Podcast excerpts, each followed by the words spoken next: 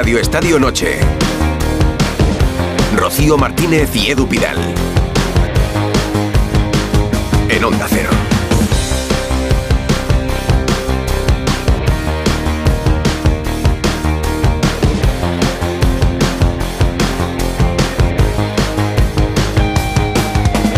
Buenas noches. Hola, muy buenas, once y media, diez y media en Canarias. Acaba de perder el Atlético de Madrid en Milán, Inter de Milán 1, Atlético de Madrid 0 en San Siro y queda para mañana el Barça. Y ya habrán jugado los cuatro españoles la ida a los octavos de final de la Champions. A ver, toca remontar. La vuelta, que lo apunten todos los atléticos. El 13 de marzo cae en miércoles.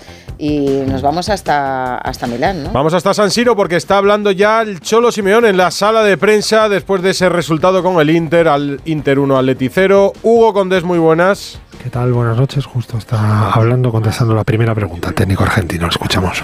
Rosa, la de Llorente, la de Lino, la de Morata en el final que le sacan ahí de cabeza.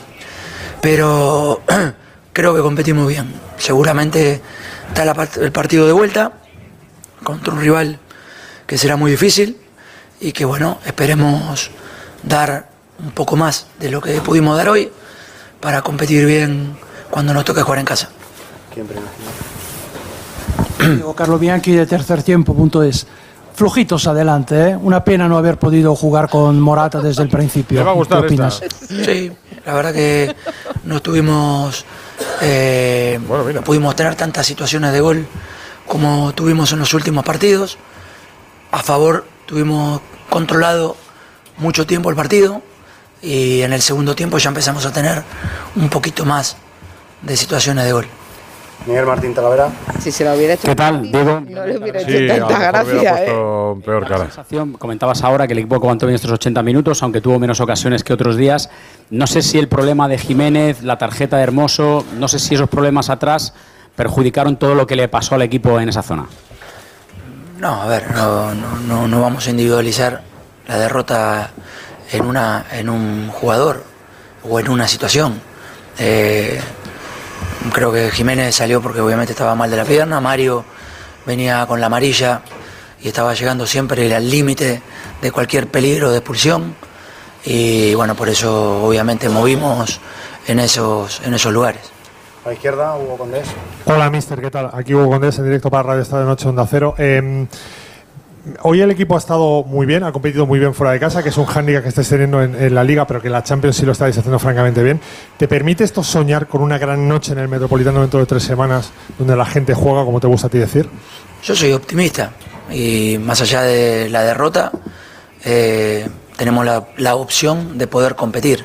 Sabemos con lo que nos vamos a enfrentar, sabemos después de haber jugado contra ellos cómo juegan y bueno, ahora esperemos que cuando nos toque lleguemos de la mejor manera y bueno, podamos competir como lo pide la competencia. Al fondo a la izquierda, José Vicente. José Vicente Hernández de Radio Nacional, preguntarle si el cambio de Griezmann fue por eh, problemas físicos, si tiene el tobillo dañado, le preocupa, y, y la lesión de Jiménez, ¿por cuánto tiempo puede ser, si sabe algo? Bueno, ya de José le explicarán mejor los médicos, como siempre. Y lo de Antoine, sí, se había doblado el tobillo. Y bueno, nada, esperemos que sea una torcedura de tobillo. No le veo especialmente preocupado al Cholo. No. No, tiene cara de, en directo Rubén de, Martín para el de partido. preocupado. Está, creo que orgulloso de su equipo. vuelta que no haya hecho hoy para pasar la eliminatoria. Goles. Sí, eso está claro, sí. Aquí en el centro. Luis. A veces el fútbol es muy sencillo, ¿verdad? Goles. Centro, última pregunta. Esta última pregunta que le van a dar. ¿Ya? ¿La última compañero. ya? Las ruedas de prensa del Cholo no pueden durar nunca más de cuatro Con La minutos. posición de Llorente de nuevo, que funcionó muy bien en Las Palmas. Y aquí quizá, lo has mencionado tú antes, eh, ha contenido muy bien el centro del campo, pero quizá le ha faltado un poquito estirar más al equipo, ¿no? Como, como quizás has dicho también antes. Gracias. Bueno, no era, eh, no era el objetivo de él. Él jugó trabajando ahí con Bastoni por izquierda. Creo que lo controlamos bien esa situación. Repito, el partido lo controlamos en muchos espacios del juego. No tuvimos tantas situaciones de gol, o pocas, o casi ninguna, en el primero, para ser más claros. En el segundo creo que se mejoró un poquito. Eh, pero vuelvo a repetir, lo, lo teníamos controlado bastante bien, llegó el gol. Y bueno, nada, esperar, tratar de mejorar en el partido de casa. Damos por Bueno, pues se marcha Diego Pablo Simeone, al que, insisto, Rocío, Edu, eh, no le veo cara acontecido, eh, le veo como con ganas de que llegue el A partido. ver, Hugo, es un semanas. 1-0 en San Siro, en un partido en el que el Inter ha sido superior. Yo creo que es para, bueno, estar al Ha menos contenido antes de la en- vuelta. En el que ya sabemos cómo es el Atlético de Madrid este año fuera de casa y que sin embargo contra un equipo muy poderoso como el Inter le ha competido, ha Mm. perdido por un error y que bueno pues que esto lo deja abierto para la vuelta, que es lo que planteaba el Atlético de Madrid antes del partido. Un 1-0. En el Metropolitano, menos de 1-0, mm, el, el Atleti no pasa, pero es que... El primero lo marca, lo marca el público. Pues puede lo ser. marca el público. Mira, con el resultado no. Con Jiménez eh, no ha querido decir nada. Jano Mori, muy buenas. Zona mixta. ¿Qué tal? Buenas noches, Rocío, Edu. de Jiménez A la sabes algo por zona allí? mixta. Perdona, mira, justo estamos en la zona mixta, pasa ahora José María Jiménez Mm. con la corbata en la mano, con cara de... con serio, está con seriedad, con cara de preocupación. Mm, La verdad es que no cojea, va andando bien, pero le he visto muy serio. Estamos esperando la presencia de Jano Black, que va a hablar con nosotros aquí en esta zona mixta, en las entrañas del Giuseppe Meazza, y otro futbolista. Incluso vamos a ver si podemos palpar rápidamente la opinión de algún jugador del Inter de Milán. Pero ahora os pido paso, en cuanto pasen por aquí, ya van saliendo los jugadores, como te acabo de re- O sea, si. Lautaro se tira al micro de onda cero, No, dale la Lautaro- oportunidad de hablar, por Si ejemplo. Lautaro se tira al Ningún de problema. Onda Cero, eh, yo me tiro al Manzanares. Hombre, Lautaro, mira, lo bueno es que no, que no ha estado, no ha estado ahí acertado, porque ha sido mal. uno de los hombres más peligrosos. Si Alexis se tira al micro de onda cero, micro abierto también para Alexis, Jano. O sea, aquí, aquí puede hablar todo el mundo. Bueno, pues yo ahora os voy pidiendo paso, ¿de acuerdo? A ver. Ar- Arnautovic no, porque nos ha marcado el gol en el No. 79 y Bueno. no queremos ni oírle. Que nos ha dado un disgusto, nos han dado un disgusto. Porque el-. Atlético de Madrid tiene tralla. Antes de jugar la vuelta en el Metropolitano, que recordabas la fecha frente al Inter de Milán, tiene que jugar la semifinal de la Copa, vuelta ya, frente al Athletic Club. Tiene que remontar el, el 0-1 que se llevó del Metropolitano, porque juega en San Mamés, y tiene al Betis y al Cádiz en Liga. Esos son los tres partidos que tiene el Atleti antes de afrontar la vuelta de la Champions. Eh, bueno, mañana juega el Fútbol Club Barcelona en Nápoles. Sí, eh, eh, parece complicado, ¿no? Que el Barça se enfrente en Champions con un equipo que está peor que él, Sí, pero el así hambre es. con las ganas de comer. El. Nápoles está peor que el Barça y va a tener un entrenador, eh, Calchona, que llega con solo un entrenamiento, el que ha realizado hoy mismo. Y aquí vamos a escuchar el mensaje más viral. Porque lo ha dado un exfutbolista, Juan Carlos Ah, Unzué, no sé por en el. Congreso de los Diputados, que ha retratado, yo creo, un poco a los diputados españoles. Hay 350 diputados, pues solo han ido cinco. Los de la Mesa de Comisión de Sanidad, más el ministro de Derechos Sociales, Pablo Bustinduy. Ya sabemos que no era obligatorio, que eran unas jornadas, pero cuando la ley la lleva bloqueada dos años, pues hubiera sido un detalle que alguno más hubiera ido a escuchar. ¿Qué piden? ¿Por qué? Y haber visto en directo la realidad que sufren los enfermos de ELA. Una enfermedad cruel, durísima, sin cura y además carísima para quienes la sufren y sus familias. Sí, lo peor de esto es que aprobaron por un- unanimidad la tramitación de la ley y lleva dos años prácticamente en un cajón del Congreso. Pues si tuvieron voluntad para sacarla adelante, como se tramitan leyes por eh, medidas de urgencia, pues también se puede tramitar la ley de la ELA perfectamente. Sobre todo en una enfermedad en la que lo más jodido, desgraciadamente, no es la muerte, es el camino que lleva hasta la muerte. Y ahí es donde necesitan la ayuda. Hay bastantes más cosas, pero las vamos a ir comentando desde ahora y hasta la una y media de la madrugada en este Radio Estadio Noche. Rocío Martínez y Edu Pidal. Radio Estadio Noche. Y el primer titular de Santiago Segurola, buenas noches. ¿Optimistas para la vuelta o qué? Hola Santi. Sí, ha salido vivo el Atlético de Madrid de un partido que yo creo que ha merecido perder. Creo que el 1-0 y hasta el 2-0 para mí podía haberse dado. Eh, y creo que lo que sí me parece, por lo menos a mí, es que el Inter es un equipo complicadísimo. Es complicadísimo en Milán, será complicadísimo aquí porque tiene todos los registros. Te puede jugar de una manera u otra eh, en función de lo que a ellos les, les interese. Creo que hoy el Atlético de Madrid ha estado bien, pero ha cometido errores que le han, le han machacado en el partido. En Sobre Champions todo uno, No puede sí. fallar, sí. Ese, ese error entre, bueno, no se han puesto de acuerdo, ¿no? Entre Reinildo y Depol. Enrique Ortego, buenas noches. Hola, buenas Hola, noches. Quique. El Inter ha estado mejor, ¿eh? Con uno de sus. Mejor. con Es que uno yo- de sus yo- 100 pañuelos y con, la, y con la cena aquí. Sí, hay que... Hay, Hay que alimentar el hay- cuerpo hay también, para tener la mente y la- y la- fresca. Y la, mente también. Eh, es que cuando se sale a que no pase nada, ante un equipo como el Inter es muy difícil que en 90 y tantos minutos que dura un partido de fútbol no te pase, te pase todo lo que tú quieras y que no pase lo que el contrario quiere. El Inter ha buscado más el- el- el- la victoria, ha sido más profundo, sobre todo con los cambios de la segunda parte. Arnautovic ha tenido dos o tres. Sí, pero bueno, pero luego está ahí para marcar la- el gol del delantero, ¿no? Que acompaña la jugada, Lautaro remata, Oblak saca la mano, el balón se queda muerto y ahí llega eh, él, para, él para rematar. Bueno, el Atlético de puede pensar que aquí puede remontar, sí puede remontar, pero también salió con 1-0 perdiendo hace dos años del Etihad contra el City, hizo un partidazo, arrinconó al City en su área, pero al final quedó 0 La buena el noticia es que el Inter no es el City, ni se la aproxima todavía, a pesar de ser Bueno, un pero a lo mejor equipo. defiende hasta mejor que el City. Eh, bueno, bueno, Bueno, bueno, fi- bueno. finalista de la Champions, aparte de, Sí, sí. de líder destacado del calcio. Antonio Sanz, mira que tú te has venido de rojo hoy y todo, pero. buenas noches, nada, Edu. buenas noches. Rocío, hola Edu. Bueno, eh, yo soy optimista también. eh, creo que el Atlético puede remontar. Es verdad que es un gran equipo, pero lo que no puede, hacer el Atlético es lo que le ha permitido hoy al Inter, que es dejarle correr. Y, eh, más allá de los errores que ha cometido puntuales, ha tenido 3-4 errores durante el partido que gracias a que Arnautovic no ha estado fino y que, sí ha estado fino en la acción del gol, el, el Atlético de Madrid no puede, no puede, no puede dejarle correr a, a este equipo que en las transiciones es buenísimo, es buenísimo, es un equipo que en transición eh, tiene mucho peligro. Hoy los, los dos laterales que han entrado, tanto Danfries como Carlos Augusto, le han dado mucha profundidad, le, ha dado, le han dado mucho empaque y sobre todo le han dado más altura, que ha hecho que el Atlético se haya tenido que echar para atrás, se ha sufrido y el, y el Inter ha conseguido marcar. Pero lo- yo lo que he echado de menos hoy más del Atlético ha sido acciones de ataque. Creo que ofensiva, ofensivamente el Atlético ha hecho un partido muy pobre esta noche en, en San Siro. En la primera parte, sobre todo, y con el 11, el descanso que había dado estos días. Ha habido un, momentito ahí cuando ha salido Morata que, que el equipo parece que reaccionaba ofensivamente con Griezmann. creo, ¿no? Sí, sobre todo un poco por, por la necesidad de, de- de- de maniobrar en ataque, pero, pero es que Sommer no ha hecho, es que no lo hemos visto. No, no, no.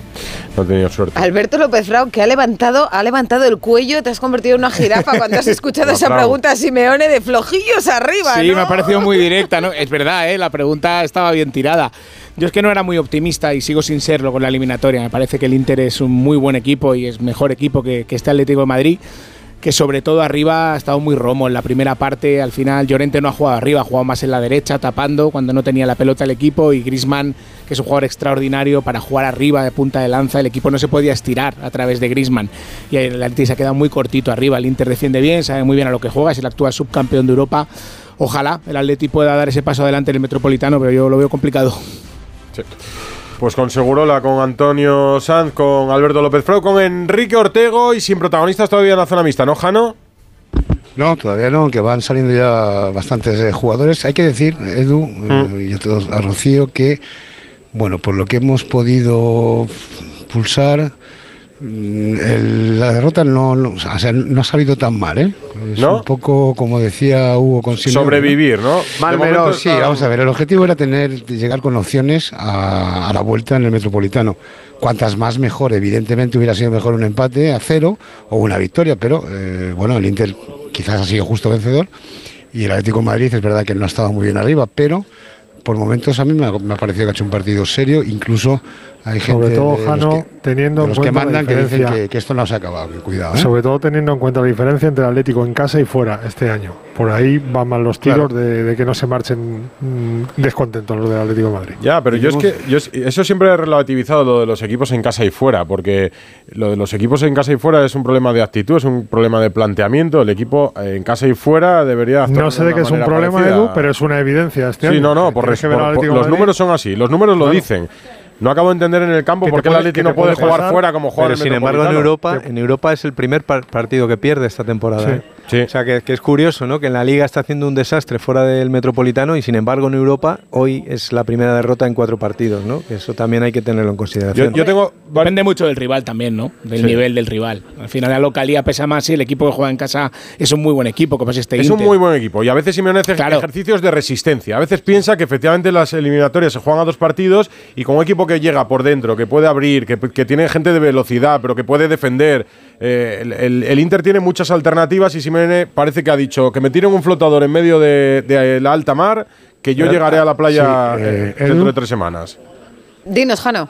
A ver, vamos a ver, vamos a aparecer por aquí a Axel Bissell, el central belga del Atlético de Madrid, que se para con nosotros. Vamos a escucharlo. Uno de los mejores Ha del ha Atleti. hecho un partidazo para mí el mejor.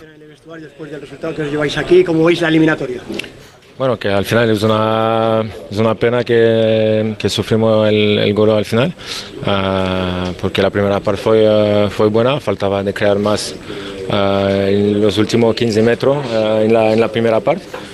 pero fue, fue buena, la segunda más difícil, donde dejamos más la posesión al Inter, y donde el Inter empezó a calentar y tener más oportunidad, pero al final de- defendemos eh, bien ah, hasta que sufrimos el gol y después teníamos esta reacción eh, ah, directa de- des- después del gol, donde teníamos dos, dos oportunidades de, de marcar, pero al final, claro, ya lo sabíamos antes que es un campo difícil de jugar aquí.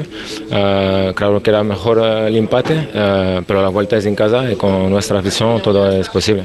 Parecía que el empate podía ser posible, ¿no? Al final habíais controlado muy bien y sin embargo los errores propios, ¿no? Son los que han facilitado que el Inter tuviera. Puede, puede pasar a cualquier jugador, al final eh, somos humanos, eh, es un partido de fútbol, claro que es importante porque es la, Champions, eh, pero puede, pasar con cualquier jugador. Lo importante es eh, pensar positivo, que la vuelta es en casa y como dije, con, nuestra afición que vamos a tener un, ambiente como siempre muy caliente, eh, podemos hacerlo. Sabíamos que el Inter es un equipazo, un gran equipo, pero una vez que habéis jugado, como decía tu entrenador, ¿este Inter asusta o tú crees que se le puede meter mano y dar la vuelta a esto? No, podemos hacer daño a- al Inter, claro. Ah, vamos a tener que dejar todo, ah, todo dentro del campo. ah, y al final vamos a ver si es 90 o 120, ah, pero hacer todo para, para ganar este partido y pasar. ¿Haber perdido por 1-0 cambia un poco la forma de plantear el partido de vuelta o se plantea igual que si hubierais empatado? No llegamos aquí también antes del partido eh, calcular el empate eh, es bien o intentamos siempre de jugar para ganar y la, y la vuelta va a ser igual. No, empezamos a calcular ah, porque para mí eso al final no es bueno ah, y bueno a la vuelta vamos con todo. Última pregunta.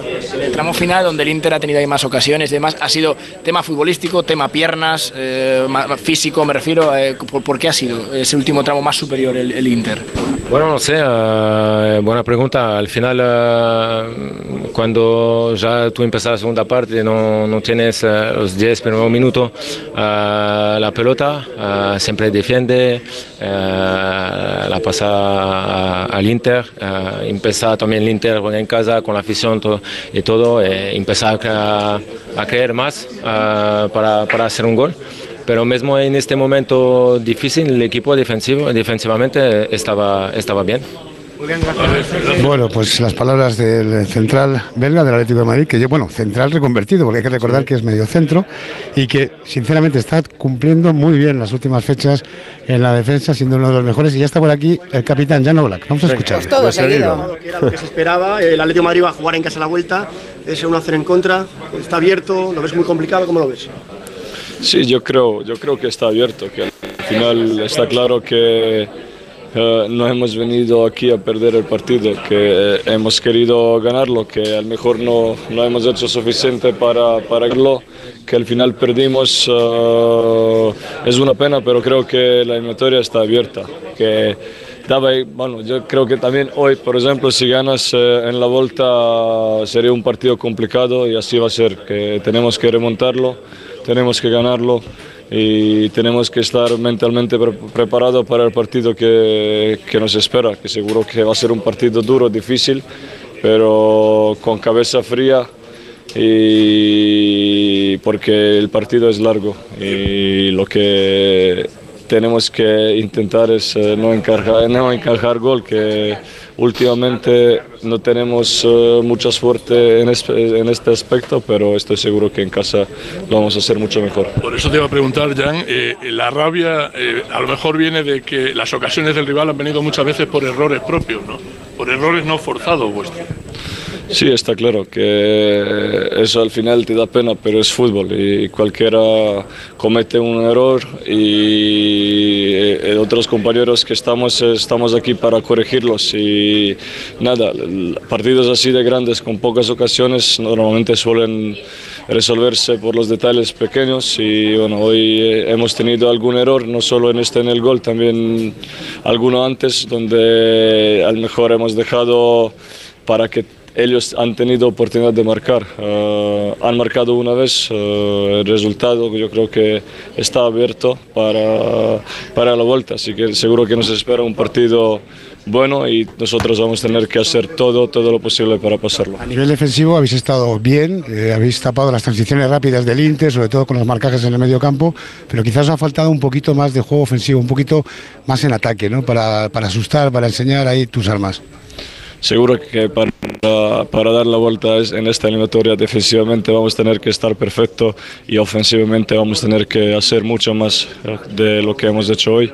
Y dicho, yo creo en nosotros, creo que, que es posible y gente puede estar segura que nosotros vamos a dejar todo para remontar y yo que sé que en casa con el apoyo que vamos a tener eh, todo es posible. Jan, ¿qué ves más difícil? ¿Remontar al Inter en Champions en casa o remontar al Atleti Bilbao la Copa allí en San Mamés? Los dos partidos son difíciles. ¿no? Yo creo que eh, los dos van a ser complicados, pero lo que tenemos que hacer nosotros es hacer todo lo posible para remontarlos. Primero en Bilbao y luego cuando nos toca Champions en casa, pero estamos conscientes lo difícil que va a ser, pero somos un equipo, somos un grupo fuerte y como ya he dito- dicho antes, eh, creo que es posible y estoy seguro que vamos a hacer todo y dejar alma en el campo para, para conseguirlo. Muchas gracias. Bueno, pues ha quedado claro, ¿no? Sí. Creo que es posible y creo abierto. en nosotros.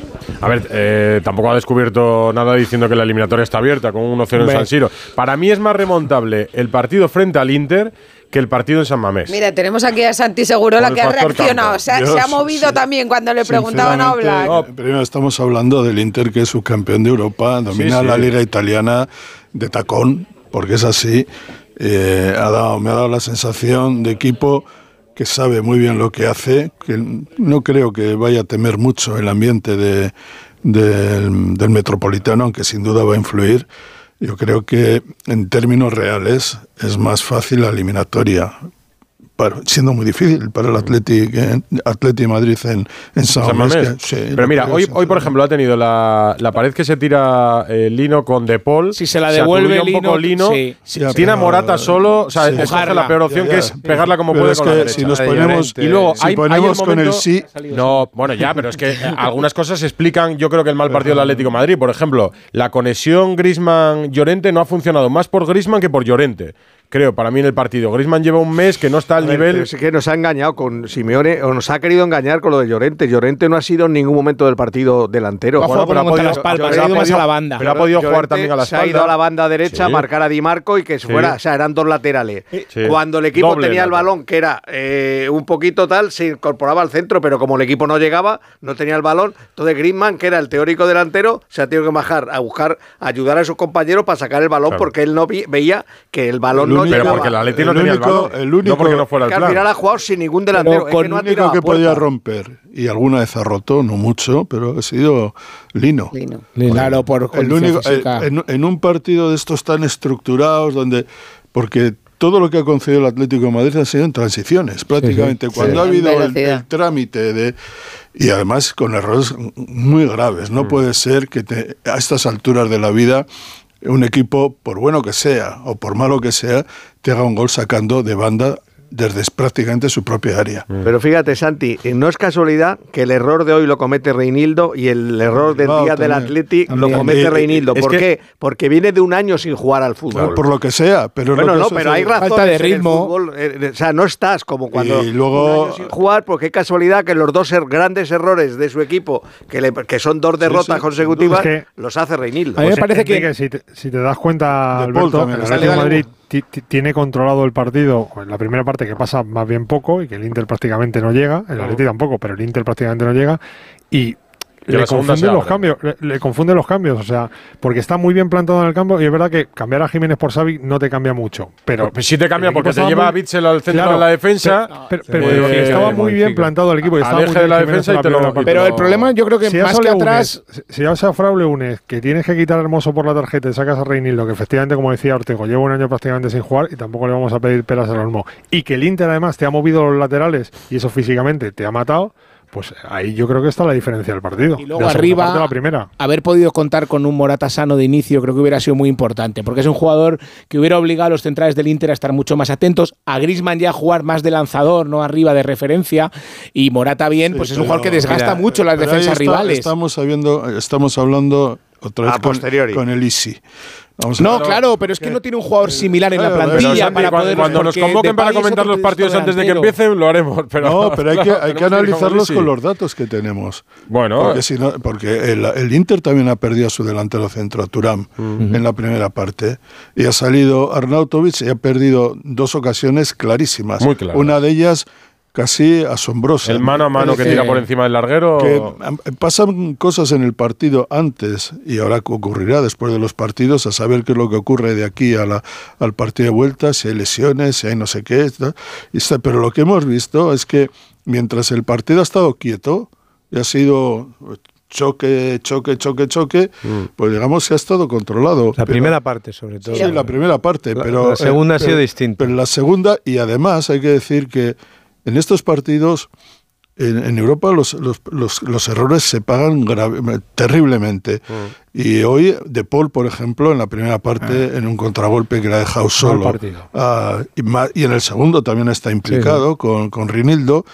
En esto, es- el Atlético de Madrid es un equipo en, este, en estas cuestiones generalmente muy serio. Generalmente. Pero dejas de ser serio, Santi, cuando tú tienes que hacer dos cambios prácticamente obligado. Uno, porque Jiménez eh, físicamente vuelve a no acabar un partido y porque Hermoso tiene una tarjeta y tienes que Pues es que sustituirlo por Reinildo. pues- y dos cambios que no suele haber en la defensa. No, pero, pero Edu ha hecho un cambio táctico que ha Ese quitado sí. a Saúl y ha metido a Morata. Ese sí, pero eso es táctico. Eh, pero, pero, pero lo de atrás es mover como el, el esqueleto del equipo en la parte de atrás cuando decimos lo primero defender. Pero, pero yo creo que él se estaba dando cuenta que, que el- Inter salió mucho mejor en el segundo tiempo. O sea, el primer tiempo fue bastante equilibrado, donde ninguno de los dos mandó, donde no pasó nada, donde ninguno tenía prisa porque sucedieran cosas. Sin embargo, la segunda parte, el Inter sale a ganar el partido y sale con una marcha más. Ahí Simeone se da cuenta, tiene que hacer el cambio de, de Reinildo por, o sea, Por Hermoso, que lo ha explicado porque tenía una tarjeta y- y, te- y 65. temía La vio 10 minutos antes o así del cambio. Sí, y temía que le pudieran sacar la segunda y luego hace el cambio de, de Morata por Saúl para intentar darle más profundidad y más alcance al equipo, pero Mm. el equipo le duró cinco minutos esa idea. Y, y luego ya el Inter volvió otra vez a, manejarse. Yo creo que era más natural, ¿eh? perdón, en el segundo tiempo, durante esos cinco minutos, eh, Llorente ocupa la posición de Nahuel, Mm. del lateral derecho, eh, juega con un delantero, con Morata, Griezmann todavía está, y en eso- esos cinco minutos Claro, me es parece que que, es la, que es alineación más natural del Atlético Vamos a Madrid seguir hablando el del Atlético de Madrid, también pendientes de si alguien más habla en San Siro, por ejemplo, los jugadores del Inter que pasen por la zona mixta, pero quedan dos minutos para la medianoche, ha perdido el Atlético de Madrid. Radio Estadio Noche. Rocío Martínez y Edu Pidal. Hola, ¿qué? buenas noches. Nada, soy un gran aficionado del Atlético de Madrid, igual que mi hijo. Y nada, hoy hemos estado viendo el partido y bueno, todavía tenemos esperanzas de que pueda pasar la, eliminatoria y sobre todo el mejor del partido yo creo que ha sido Black, que se ha hecho un paradón impresionante y sigue siendo uno de los baluartes del Atlético Madrid. Bueno, espero que, que para la vuelta el Atleti remonte y, estemos en los cuatro de final. Bueno, Forza Atleti y a seguir a tope. Pues así lo esperamos nosotros Sí, también, que es que- remonte el Atlético de Madrid. Pero es que se nos hace largo esto. Mira, ves, el Mensajes oyente tenía razón, que es que parte falta mucho sí, con la sí, vuelta. Mensajes optimistas de cara a la vuelta por parte de los aficionados del Atlético de Madrid, aunque no hemos preguntado por el Atlético de Madrid. Hemos preguntado si esta eliminatoria ante el No, he Nápoles... no has preguntado. Hoy es, no has preguntado exactamente. Claro, es que no tampoco nos has preguntado sí, qué querías. Hoy ha sido cosa mía. Eh, esta eliminatoria ante el Nápoles es importante para Xavi para que acabe la temporada como entrenador del Fútbol Club Barcelona. Vaya preguntita. Por el momento el 53% opina que sí, que es clave. El eh, 47% dice que no, que Xavi no se la juega en esta eliminatoria. Bueno, acabará la temporada Pues igual. Luego, luego hablaremos del Barça. Eh, aquí que sepáis que la tertulia sigue, sigue. Es que estos somos tan futboleros que no callamos ni. no, todo- ca- no callamos ni, ni durante la publicidad. Todos en la misma dirección. Pero fíjate que yo, yo entiendo eh, las declaraciones que escuchamos, es como, oye, la vuelta, eliminatoria vuelta, abierta, nuestra gente, porque claro, miras no solo las sensaciones de- del partido, sobre todo en la segunda parte, miras los números. El Inter ha rematado 19 veces por 7 del Atlético de Madrid. Eh, de esos 19 remates, 5 han ido a puertas por ninguno del Atlético de Madrid. Con lo cual dices, te vuelves con uno, pero es que te podías haber vuelto con dos o con tres, o con empate, porque el Atleti, incluso después del gol, ha tenido ocasiones.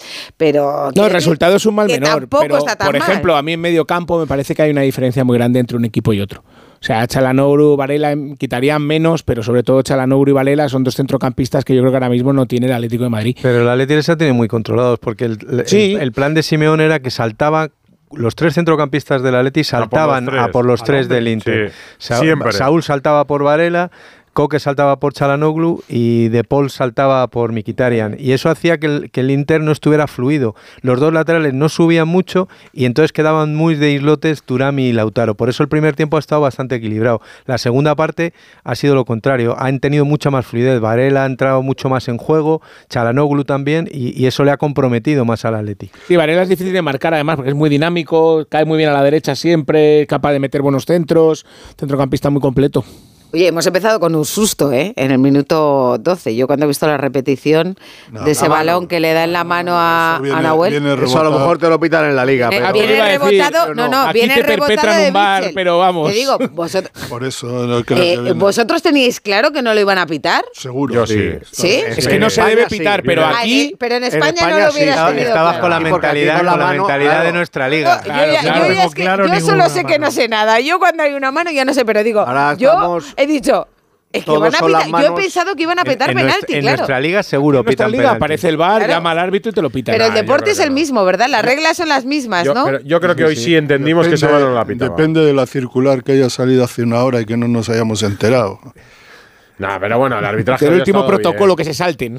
Ha estado bien hoy Yo creo que- Sí, En general, sí, ha pasado tenía la menor duda de que no iban a. Pues, eh, eso. En Europa, Además, afortunadamente, árbitro- solemos hablar menos de los El árbitro árbitros. la ha visto clarísima, no ha sido la típica que dices que el árbitro no la ha visto, le llaman de aquí y tal. No, es verdad que el balón no iba a puerta, pero claro, o sea, le da claramente la mano. Lo único que el balón no iba a ningún sitio, Esas esas son cosas que en España se pitan porque el arbitraje eh, en España se ha convertido en un fenómeno ya mediático, fútbol. Aquí el, el arbitraje pesa más que el fútbol. Un arma de destrucción masiva. Sí, es así, un arma de destrucción masiva. Mientras que en Europa todavía, con todas las dificultades que haya, todavía el juego está por encima del arbitraje. Eso es la- mi, mi opinión. Esto, lo de España, no tiene, vamos, no tiene un pase. Yo, yo más que el pitar esa mano, el peligro de que la Atlética ha caído también en muchos errores propios. Hay Sí, ha perdido mucha pérdida de mucho balón. Yo le recuerdo Preciso. una de De Paul. Hay una pérdida de De Paul gravísima. Que falla. Que Bitzel no acierta a frenar tampoco con una falta y que acaba cortando Jiménez de aquella manera para, para Creo que fue Jiménez. Jiménez, Jiménez, gol. sí. En la primera parte. O sea, que es que también decimos. De el- Paul es que no ha estado nada bien hoy. Además, No. bajaba demasiado atrás cuando ya estaba Bitzel para sacar el balón. Solamente en la jugada de Lino que comentábamos antes, que le ha tirado una pared magnífica. Pero el resto del partido de Paul ha sido muy discreto y ha perdido muchos balones. Oye, Lino ha estado a punto de llegar a sacar el balón, ¿eh? Sí, lo que pasa una es que iba- carrera para atrás. Iba pero- fuerte y, y además Obla creo que se tropieza. Cuando se va a levantar, después de la primera parada, que es buena, ha tenido mala suerte. Se tropieza y le hace llegar un poquito más tarde. Si Morata ha estado hoy para media hora, entiendo que dentro de una semana en Vamos. San Mamés jugará seguro. O sea, jugará en Sabamer la vuelta, a no ser que Y tenga de una hecho sería lesión, lo mejor que le podía pasar al Atleti. ¿eh? Cuando se lesionó en Sevilla, ¿no? Sí. Yo llegué a pensar que tenía una cosa seria. eh, o sea, aquellas imágenes Ahora, de lo que- Morata lo- en el lo que banco deja claro- llorando lo- y tal. Pero es que al día, al día siguiente dijeron que tenía que- un esguince. Santi, que lo que deja claro el partido es que Memphis no está para esto. Porque si no está Morata, no está tal, y tampoco cuentas con Memphis en un partido como este, para este ritmo Pero a lo mejor no en- parece que esté. pero No, sí, para la igual vuelta, para a lo media mejor, hora, a- si tienes que volcar Claro. y tienes que buscar el gol, Ortego, perfecto, atacando para- atacando para media hora final en un momento un determinado sí puede ser jugador importante porque remata bien remata es un jugador que en ese sentido se saca remate rapidísimo yo creo que el pa- partido de vuelta sí puede puede entrar en, en- Pero en- para ser tu delantero referente en un partido de Champions no está. no no por eso ha metido Pero yo lo que creo es que Simeone ha priorizado no encajar a marcar. Sí. Y esa es Claro. un poco el- la, la lectura que hay que hacer del partido. O sea, porque el, Atlético de Madrid ha jugado con un delantero que es Grisman y, y- y no, y no enganchado en el área, sino más en el centro del campo que en el área rival. Y, y más allá de alguna ocasión esporádica que ha podido haber, nos cuesta encontrarle. Tenemos la de Lino, tenemos la de Morata, tenemos una de Llorente que es una disputa con De Brick, pero es que el Atlético de Madrid no ha llegado hoy. Ofensivamente ha hecho un partido flojo. Pero a- al Atleti lo que le está funcionando son las dos referencias arriba. Claro, pero es Sí, que Griezmann, lo- no, Griezmann o sea, además, además es, que son es parejas mucho- funcionan casi pongas son muy da comple- igual que no, sea porque son muy Morata, complementarias. que sea con pero sobre todo Griezmann y Morata arriba. son especialmente complementarios, porque Griezmann lanza mucho a Morata, le pone mucho de cara a la- a la- a la- al área rival y a los porteros rivales. Entonces, Antoine de referencia no tiene la velocidad para poder estirar el equipo. Él le gusta venir a medio campo, tocar y luego además lanzar a, un delantero tipo Morata. si no llega la baja la baja de Turán es importante para el partido de vuelta Sí, porque Arnautovic no tiene el mismo nivel. porque tiene un porque es un también. jugador de contraataque recordemos que era un extremo era un galgo Yo en la, en la- en la- en la televisión comentaba digo en la televisión en la transmisión comentaba que le marcó dos goles al Real Madrid eh, jugando con el. Gladbach entonces eh, entonces es un jugador muy veloz muy potente que con espacios podía hacer mucho daño bueno quedan Pero el Inter ha sido mejor realmente hoy, por lo menos Sí, cuando no estaba él, ¿no? Que se retirado en el descanso. Para mí la segunda parte, Claro. eh, el Inter ha, ha- ha- ha sido un, un pelín o un poco más agresivo en, el, en, en ir a buscar la victoria. El Atlético se ha limitado a mantenerse en ese territorio de, de que no me hagan daño y sin embargo el, el Inter sí ha querido o por lo menos ha buscado más la victoria. Eh, ya no va a salir nadie más, ¿no, Jano? No, porque estábamos hablando con Nico, eh, de prensa del Inter, que es un chico italiano sensacional, muy simpático, muy amable, y nos ha, nos ha Majísimo. intentado poner, nos ha intentado poner a, a Carlos Augusto, pero ha coincidido cuando salía Jano Black y por tanto no, había, no había opción. Estaba- estoy aquí esperando, ultimando, agotando el tiempo para ver si veo salir a Antoine Griezmann, he visto salir a... A ver cómo Simeone. sale, ¿no? Claro, y he visto salir a Simeone, que por cierto eh, no puede evitar ser muy amigo de Simone Inzaghi, que es un Fueron tipo compañeros serio, en el sí, Lazio. sí, serio, elegante y que se alegran de verse en cada metro que se han visto hoy en este en este Oye, estadio. Y quiero decirte que Griezmann me parece que está pasando, me dicen, control antidoping. ¿eh? Pero queríamos ver su rostro y, y su andar, ¿eh? cómo está ese tobillo maltrecho. Pues nada, esperar. En cuanto llene el botecito, Y si podrá no, salir ya hacia el y si no os informo yo. De viva voce. Vía WhatsApp o vía, vía Bustillo, en cualquier caso.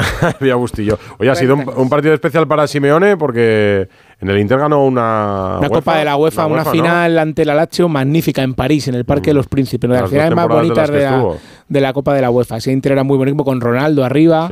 Zamorano, Ronaldo y Zamorano era la pareja arriba, luego Ce- Celías, el brasileño, Simeone, Zanetti, tenía un gran equipo ese Inter. Era cuando el fútbol italiano era la Premier. era- Cuando cualquier jugador Año 98. pagaban 5.000 millones de pesetas por él. Y, Hombre, se iban todos a jugar allí, ¿eh? Y luego, claro, 90. hasta que se descubrió que detrás de todo aquello era todo. Era, Era un todo- dopaje era aire. general, Aire. económico. Y de y- hecho, un equipo, recuerdo el Parma, el Parmalat tenía un equipazo. Sí. Tenía, podía competir con cualquiera. Y se vino abajo cuando se descubrió todo el truco aquel de Parmalat y todo eso. Sí. Y, con, y, con- y, y- y de hecho está pagando aquellos excesos económicos el, el fútbol italiano prácticamente todavía. Las estrellas italianas estaban en Italia y las estrellas extranjeras también. Bueno, de hecho, Italia aquella se trajo Lazio a donde, Zidane. donde coincidieron Simeone y Simone El Inzaghi. Lazio ganó la primera Liga. temporada ganó el Calcio, ¿no? Claro, pero es Porque que acordado teni- de la Fiorentina con Rui Costa. Claro, pero es que Alacho, muchos además del. Cholo y Simón Inzaghi, tenía a Boxic, tenía a Nedved, tenía a Verón. Jano, ¿ha salido Griezmann? Sí, acaba de salir Antoine Griezmann, iba sonriendo porque él es así, pero iba cojeando. Aquí hay que contar lo que hay, así que vamos a ver qué grado tiene de lesión en ese tobillo derecho.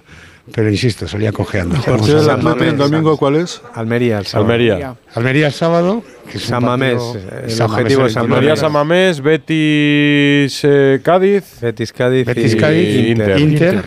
Sí, sí. ¿Y le, le han Barcelona. mostrado cariñito a, al Cholo? no, no. ¿Ha habido algún gestito así, algo, algún detalle No, de...? Bueno, no, porque apa- ah, primero pasó Simeone, sí, en el campo sí, cuando se ha marchado sí hablaba Simeone con él, le daba la mano, pero insisto, vamos a ver qué alcance tiene esta lesión de Griezmann. En principio, como os digo, salía cojeando, imaginamos que será un esguince, veremos el grado. Oye, no, no te pregunté, Antonio, por lo de Pantich y, y Simeone el otro día, si te sorprendió, porque nos quedamos todos con los ojos abiertos aquí como platos, con la. Bueno, con honesta- honestamente no me he sorprendido porque... Decíamos que ya conocíamos la mala conocemos relación. que no, no, no tienen... Bueno, no sé si mala relación O nula relación. o escasa relación. O inexistente. Como compañeros no tenían, no tenían un trato co- cotidiano. No había feeling, ¿no? No, no, no tenía, eran de grupos distintos. Y luego cuando ellos eh, cobran más distancia es cuando entrena Simeone al, al Atlético de Madrid y Pantich al, al Atlético de Madrid B, al filial. Y ahí no, no hay colaboración entre... Aguanta la media temporada que desde que llega Simeone, yo creo, ¿no? Sí, bueno, yo creo que estaba el, el año entero Pantich, eh, pero no, no, no tiene colaboración. Él esperaba más colaboración del, del- el entrenador del primer equipo y no, no, no la consigue y, y la distancia crece. Y luego, bueno, yo creo que es una, una crítica futbolística de Llorente. Hoy se ha visto que lo de Llorente el otro día le sale bien, hoy le sale, mal. hoy le sale mal. Pero, pero indudablemente creo que Diego se, se equivoca, se excede en repartir carnes de leyenda. No es, no es el, no es el indicado. Él es una leyenda y lo que tiene como leyenda que es del Atlético de Madrid, quizás seguramente a nivel contemporáneo sea la leyenda más importante que tiene en la historia del club, más allá de que alguno pueda seleccionar a Luis Aragonés como, como histórico, pero en este tiempo contemporáneo creo que Simeone es el que más ha hecho por, por, por el, por el club, pero también Pantich hizo mucho. No olvidemos Yo, que... yo en eso que le creo, ponen Antonio, flores en cada Yo partido. en eso creo, Hace 25 creo años, vamos, claro. por lo que pregunté siempre a Simeone, eh, Simeone encaja mejor la crítica, nuestra crítica, la de los periodistas, Ya lo hemos visto hoy en que la de los futbolistas. Lo de los futbolistas se entiende que hay un código de fidelidad que aunque no sea un gran amigo, eh, el haber compartido vestuario hace que en los Sí, pero- un Pero aún futbolista... así, Edu, cuando le, a Simeone le dices, eh, ¿qué opina de la opinión de no sé qué? Y dice, eh, bueno, no opino de opiniones de colegas y tal. Y el otro día no dijo eso. El otro día directamente dijo, no es una leyenda. pero porque lo, Quiero decir, ahí fue la una diferencia. Pero porque lo entiende como ¿no? un atlético. Pero Sí, fue como pero- un comentario de la posición de Llorente, Bueno, que por cierto ellos no Le hace- utilizaba no, desde pero, no pero- pero no le hace encajan. eso y le hace decir- y le hace otro otro comentario Pantis que es le molesta a Simeone que es Lo de Xavi, que es lo de la cantera, que le reprocha que no saque canteranos a, a- ahora fíjate, ha ha aparecido Barrios, está Riquelme, pero en líneas generales Simeone no es un entrenador que mire mucho hacia abajo, hacia el, hacia el filial. Y eso creo que también le molestó, ese punto de crítica que le hizo Pantis. Pero le forma- ningunea de una forma muy Sí. fea. Además dice quién, porque lo ha oído perfectamente que se refiere Pero yo a creo que eso es como darse Ah, es tiempo para la feísimo, es- respuesta. Sí, está pensándolo, es ¿no? como Pero es, un tic muy que a veces tenemos de Es un la gran pregunta. comunicador. Y, que- y que Sole Pantic le costó 80 millones de euros al Atlético de Madrid y dio dos temporadas de, De las tres que pesetas, de estuvo. pesetas, De de pesetas, pesetas, perdón, no de pesetas, perdón, 80 millones de pesetas. Del Panionios. Y de los tres años que estuvo, dos rindió un nivel extraordinario, fue clave para ganar una liga y en el Calderón era queridísimo Sole Mm. Pantic. O sea que Además tienen distinta forma de, de interpretar el fútbol. Eh, Panti le gusta un fútbol asociativo, de tener el balón, de jugar y entonces Sí, no le gusta directo. no le gusta la forma que tiene el Atleti de Simeone. Entonces él durante todo este tiempo más en petit comité que en entrevistas, en entrevistas se cortaba, pero en petit comité durante esa entrevista sí Panti decía que, que él, él no, no entiende tanto esa forma de, de jugar al fútbol de Simeone Eh, y no. él defiende otra. Simeone Parece, parece otra complicado ver en algún momento a, a Simeone como comentarista, ¿no?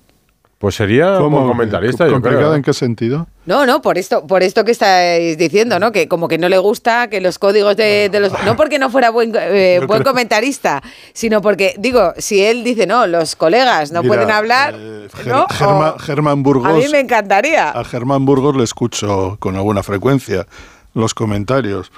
Tampoco se corta mucho, ¿eh? No. No, más bien nada. Más bien nada. O Más sea bien que. eh, y trabajó. Este sí que no fue que estuvo medio año, un año en el Atleti. Estuvo con él muchos años. Y yo a Burgos le veo con una naturalidad, no sé si bueno, las veces que le he visto ha coincidido que ha habido hasta críticas, críticas normales por otra parte, eh, respetuosas, pero poniendo en cuestión algunas, algunas cosas que estaba haciendo el equipo y Simeone, es decir, que yo creo que ese Simeone, que no creo que ocurra, le sacas del banquillo del Atlético de Madrid, le sientas en un trono de estos de Nah, ya, ya no lo y- haría. ¿Que no lo haría? No, Sime- no que Simeone no va a ser comentarista nunca. Bueno, siempre. Por esos te voy códigos que voy a- decías, voy a decirte- No, no, no. Porque he visto, ya he visto, no lo necesita. he visto de comentarista, Pero igual- claro, he visto de comentarista Capelo. He visto gente que nunca esperabas que fuera comentarista. Sí, Cuando ha llegado a bueno, ya, mundiales y tal, y tienen 60 años, no tienen 50 o Ya, 48, y está. Vamos, no te preocupes, que van como, como tiros allí. ¿eh? Claro, pero muy si goloso, realmente. es muy realmente- goloso para ellos. Claro, eh. realmente si nos La pasa. Nos más, pasa más allá que del dinero, efectivamente, es posi- la exposición que tienen y de vivir un campeonato. Ellos tienen el De fútbol en cerca. vena. Y, Wenger y Capello dentro, ¿no? y todo. Simeone vamos. es un superviviente, lo es en su forma de jugar, lo fue como futbolista, fue capaz de retrasar su posición en la segunda etapa del Atleti para jugar en eh, casi como, como líbero. Sí, con eh, Manzano de- ya, sí, ¿no? De Sí. central, De central atrás. eh, lo que decía aquí que es verdad que, que Pantic era un poco el buque insignia del equipo de Antic y la forma de concebir el fútbol de Radomir era con el Cholo de jugador, ¿eh? pero era radicalmente diferente a lo que propone el Cholo como entrenador. sí, claro. pero bueno, eso lo tuvieron. Es que, pero cuando te gusta el fútbol, no, te gusta hablar de fútbol también. Y es verdad que es más relajado ser comentarista que ser, que ser entrenador. Sí, yo creo que nos pasa, nos pasa hasta a los periodistas. O sea, en mi caso no, porque yo cuando era niña es que casi no había opción de, de jugar al fútbol cuando eras niña, ¿no? O sea, es que yo no me lo planteé nunca. A mí me gustaba el fútbol de niña, no me lo planteé porque no lo vi como algo a mi alcance realmente. Ah, pues yo podido Hoy ser en día, futbolista, ya, claro, pero vosotros, aquí, ¿no? sí, pero es que yo en mi entorno es que yo no conocía equipos de fútbol de, de niñas. Si volvieran a hacer, seguramente hubiera intentado no ser futbolista, que no hubiera tenido talento, pero sí jugar al fútbol. Pero quiero decir que hasta los periodistas nos, nos pasa, ¿no? Que te gusta tanto el fútbol que dices, ¿cuál es la manera que, en la que yo puedo estar más cercana al fútbol? Esta. Ha llamado, me escribe Jano para decirme que ha hablado con el médico del Atlético de Madrid, que lo de Griezmann es más un golpe que una torcedura. Así que el pronóstico es mejor. Pues mucho mejor. Es mejor un golpe que una. El objetivo San Mamés. torcedura. Objetivo San Mamés. ¿Hubieras Eh, lo preferido ser tengo futbolista? clarísimo. Eso me sigue, claro. Sí, Santi, lo siento, pero, pero, pero es así. Ya sabéis que la pieza más codiciada y siempre, generalmente eficaz, eh, Griezmann al Atlético Es su estadio al- preferido. Al, que más goles le ha hecho. y. Y, tienen el campo del partido en Almería el sábado, con lo cual el objetivo es ese jueves 29 que Pero esté bueno, eso- recuperado. eso- ¿Vas a ir, eso- Santi? Pues no lo sé, depende de. Si dices que no lo sé, es que vas a ir. Miraré cómo está mi barómetro, O sea que sí. mi barómetro interior y tal, porque tampoco quiero sufrir ahí como un perro, ¿no? ¿Sufres en un estadio, Santi? El estadio ¿Como el menos- Athletic en Club el- en- sufres? sí, yo muchísimo. Sí. ¿Y en la catedral más? No, sufro menos en el campo que en la, ¿En la televisión. tele? En la televisión me pone nervioso. Sí. sí. O sea, estás más cómodo en la radio viendo el partido por la tele que en el campo. Sí, cuando estás comentando un partido eh, o cuando estás en el campo viendo un partido, eh, pues estuve contra el Barça, por ejemplo, y estaba tranquilo. O sea, o sea, si, vas a ver el Atlético Club Atleti, eh, ¿eres un aficionado que gesticulas, por ejemplo, en el campo? No especialmente. No. eh, lo O que protestas, Hombre, que- No, tampoco. eh, Vamos a ver, yo creo que, O sea, la, ya buena- sé que no te creo que la, creo que la buena, la buena educación No, es con importante. buena educación, con buena educación. Pero bueno, te puedes echar Ya- ya te- entre nosotros y que habla Sí. de aquí, si, si, el Atleti, si marca el Atleti contra el Atleti de Madrid, eso significa que juega la final, evidentemente me pondré muy contento y se me notará, no te preocupes. Te llamaremos a, si, si vas a San Mamés, te llamaremos a la salida de, de la catedral. Dice que Mira, si- me- ayer es que la gente se pone muy nerviosa, yo me pongo muy nervioso. Ayer un espectador también en, en Samamés tuvo que ser Sí, atendido. sí, es que sí. el fútbol te, te pone la, la tensión y la adrenalina por las nubes. Iñaki Williams se puso, se puso a rezar ahí. Yo te ese- digo una cosa, cada vez que esto, cada vez que Iñaki Williams en general aparece, eh, porque hay una falta, porque hay una lesión, porque un espectador tal, siempre sus respuestas me parecen naturales y siempre me parecen apropiadas en general. Me parece Iñaki Williams el ejemplo de lo que es un deportista. Casi, siempre, prácticamente, sus respuestas después de los partidos, y creo que en ese sentido es bueno que haya futbolistas así. ¿Te va a dar tiempo a visitar el centro de Milán, Hugo, o ya te vuelves directamente al hotel? No, ya, ya lo hemos visto mucho. De hecho, fíjate, Ya. tenemos el hotel a 30 segundos de la puerta de San Siro. O sea, porque ya venimos a trabajar expresamente y esto es así. Así Oye, que. nada. producción, cómo se mueve de bien. Eh, Oye, pues buen viaje cuando volváis mañana vosotros y a los Sí, sigue 3.200 aficionados, ¿no? Que dijo ayer Jano que habían ido del Atlético de Madrid. Sigue abierta aquella pizzería que eh, Quique Hay una que justo estaba al otro lado del parque. Al otro lado del es- parque, una en la Eso es, esquina. comen los empleados del Milan. Sí, sí, ahí hemos comido. Y, No me hagáis esto, no me hagáis esto, que hoy estoy en ayuno intermitente. No me habléis de si- desde Milán, por favor. Vamos a ver si pillamos algo en los, en los eh, tenderetes que hay fuera del estadio, que siguen abiertos ahora, a ver si podemos cenar. Aunque ya ha venido aquí Miguel eh, Serrano, el jefe de prensa de Simeone, que ha traído un par de pizzas. Así ¿Ah, que sí? aquí Qué bien. está la prensa así degustando un poquito. tratan. Y Edu, de aquí. Claro, luego así, so- así bien, sois con. Simeone, claro, de- Claro, a base de pizzas. Os trata, mejor, os tra- pizzas. os trata mejor que Claro. Pasqués. Es una Pero- buena pero- estrategia, ya sabéis, pero- a la gente se le conquista es- por el es- estómago. Esto es, esto es de jefe de prensa Simeone, no de Simeone. Quiero decir, yo aquí las flores se las tiro al jefe de prensa Bueno, Simeone. no que- sabemos de dónde ha salido ese billete que pagó bueno, las pizzas. Quiero decir que en tres semanas tenemos un partido que va a ser precioso de contar. Un- va a ser una caldera el, el Estadio Metropolitano y va a ser muy chulo. Y de aquí a un tiempo, Edu, tenemos una misión que es volver a juntar al equipo de Onda Cero el torneo de medios para que Rocío pueda jugar el año que viene al fútbol. Mira, mira. ahí No, no, yo jugué el año pasado por primera vez en mi vida, me compré unas botas y fue en la ciudad deportiva del Atlético de Madrid, porque lo organizaba... equipo, Rocío, cerro. para que vuelvas a ser ¿Eh? nuestro En referente. el Cerro del Espino. No, no, no, no, en, en la de Alcalá de Henares. Ah, en Alcalá. Sí, sí, sí, estuve ahí, estaba la jefa, estaba la presidenta y todo. Sí, era Baxi, uno de los patrocinadores, nos juntó a un grupo de periodistas y yo dije, pero de verdad que yo no juego nunca al fútbol en mi vida, lo único que hice fue correr, pero con mis botas de fútbol que ahí tengo en el armario y creo que este año igual las vuelvo a utilizar Tienes, otra tiene vez. Rocío lo que le falta al equipo de Onda Cero, que es correr, porque los demás no corremos. Eso sí, yo corro la banda para arriba y para abajo, que mira no veas. mira ¿eh? quién ha hablado. ¿eh? Aquí. Oye, yo sigo jugando mis dos partidos Oye, por semana, Hugo. Yo, gracias al Atlético de. Madrid, he tenido mi primera experiencia futbolística. Sí, Luego juego con mis sobrinos. Eso sí. competitivo. Yo juego, pero corro poco. Sí, eso. Y cuando en la portería menos. Bueno, Hugo, que nada. Un abrazo para todos. Pásalo bien por Milán, las horas Chao, que te quedan. Un abrazo. Hugo. 12 y 24, vamos con el Barça, que juega mañana. Y juega contra un rival que está peor todavía, en Champions. Era inimaginable esto. En la Liga sí, pero en Champions. Radio Estadio Noche. Rocío Martínez y Edu Pidal. Buenas noches Almería. Pues mire, yo creo que Xavi no se la juega mañana contra el Nápoles. Yo creo que Xavi ya ha demostrado sobradamente su incapacidad. Y, y lo peor es que yo creo que se mira al espejo preguntándole si hay alguien que sepa más de fútbol. Hasta luego, buenas noches.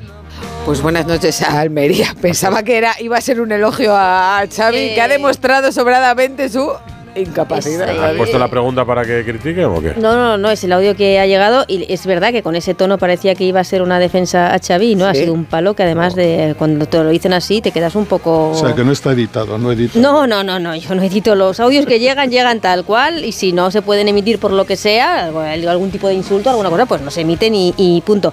El eh, 53% de la gente piensa que Xavi no se la juega mañana ante el Nápoles para terminar la temporada, el eh, 47% dice que no, así que bastante igualado el tema sobre Xavi y esa eliminatoria frente al Nápoles, que supongo que ya nos habla Alfredo Martínez. ¿no? Mañana a las 9 de la noche con otra edición especial de Radio Estadio a partir de las 8 y media para contar este Nápoles-Barça con Alfredo en Italia. ¿Habrá sonado el despertador esta mañana para coger el avión? Alfredo, Tengo ninguna duda.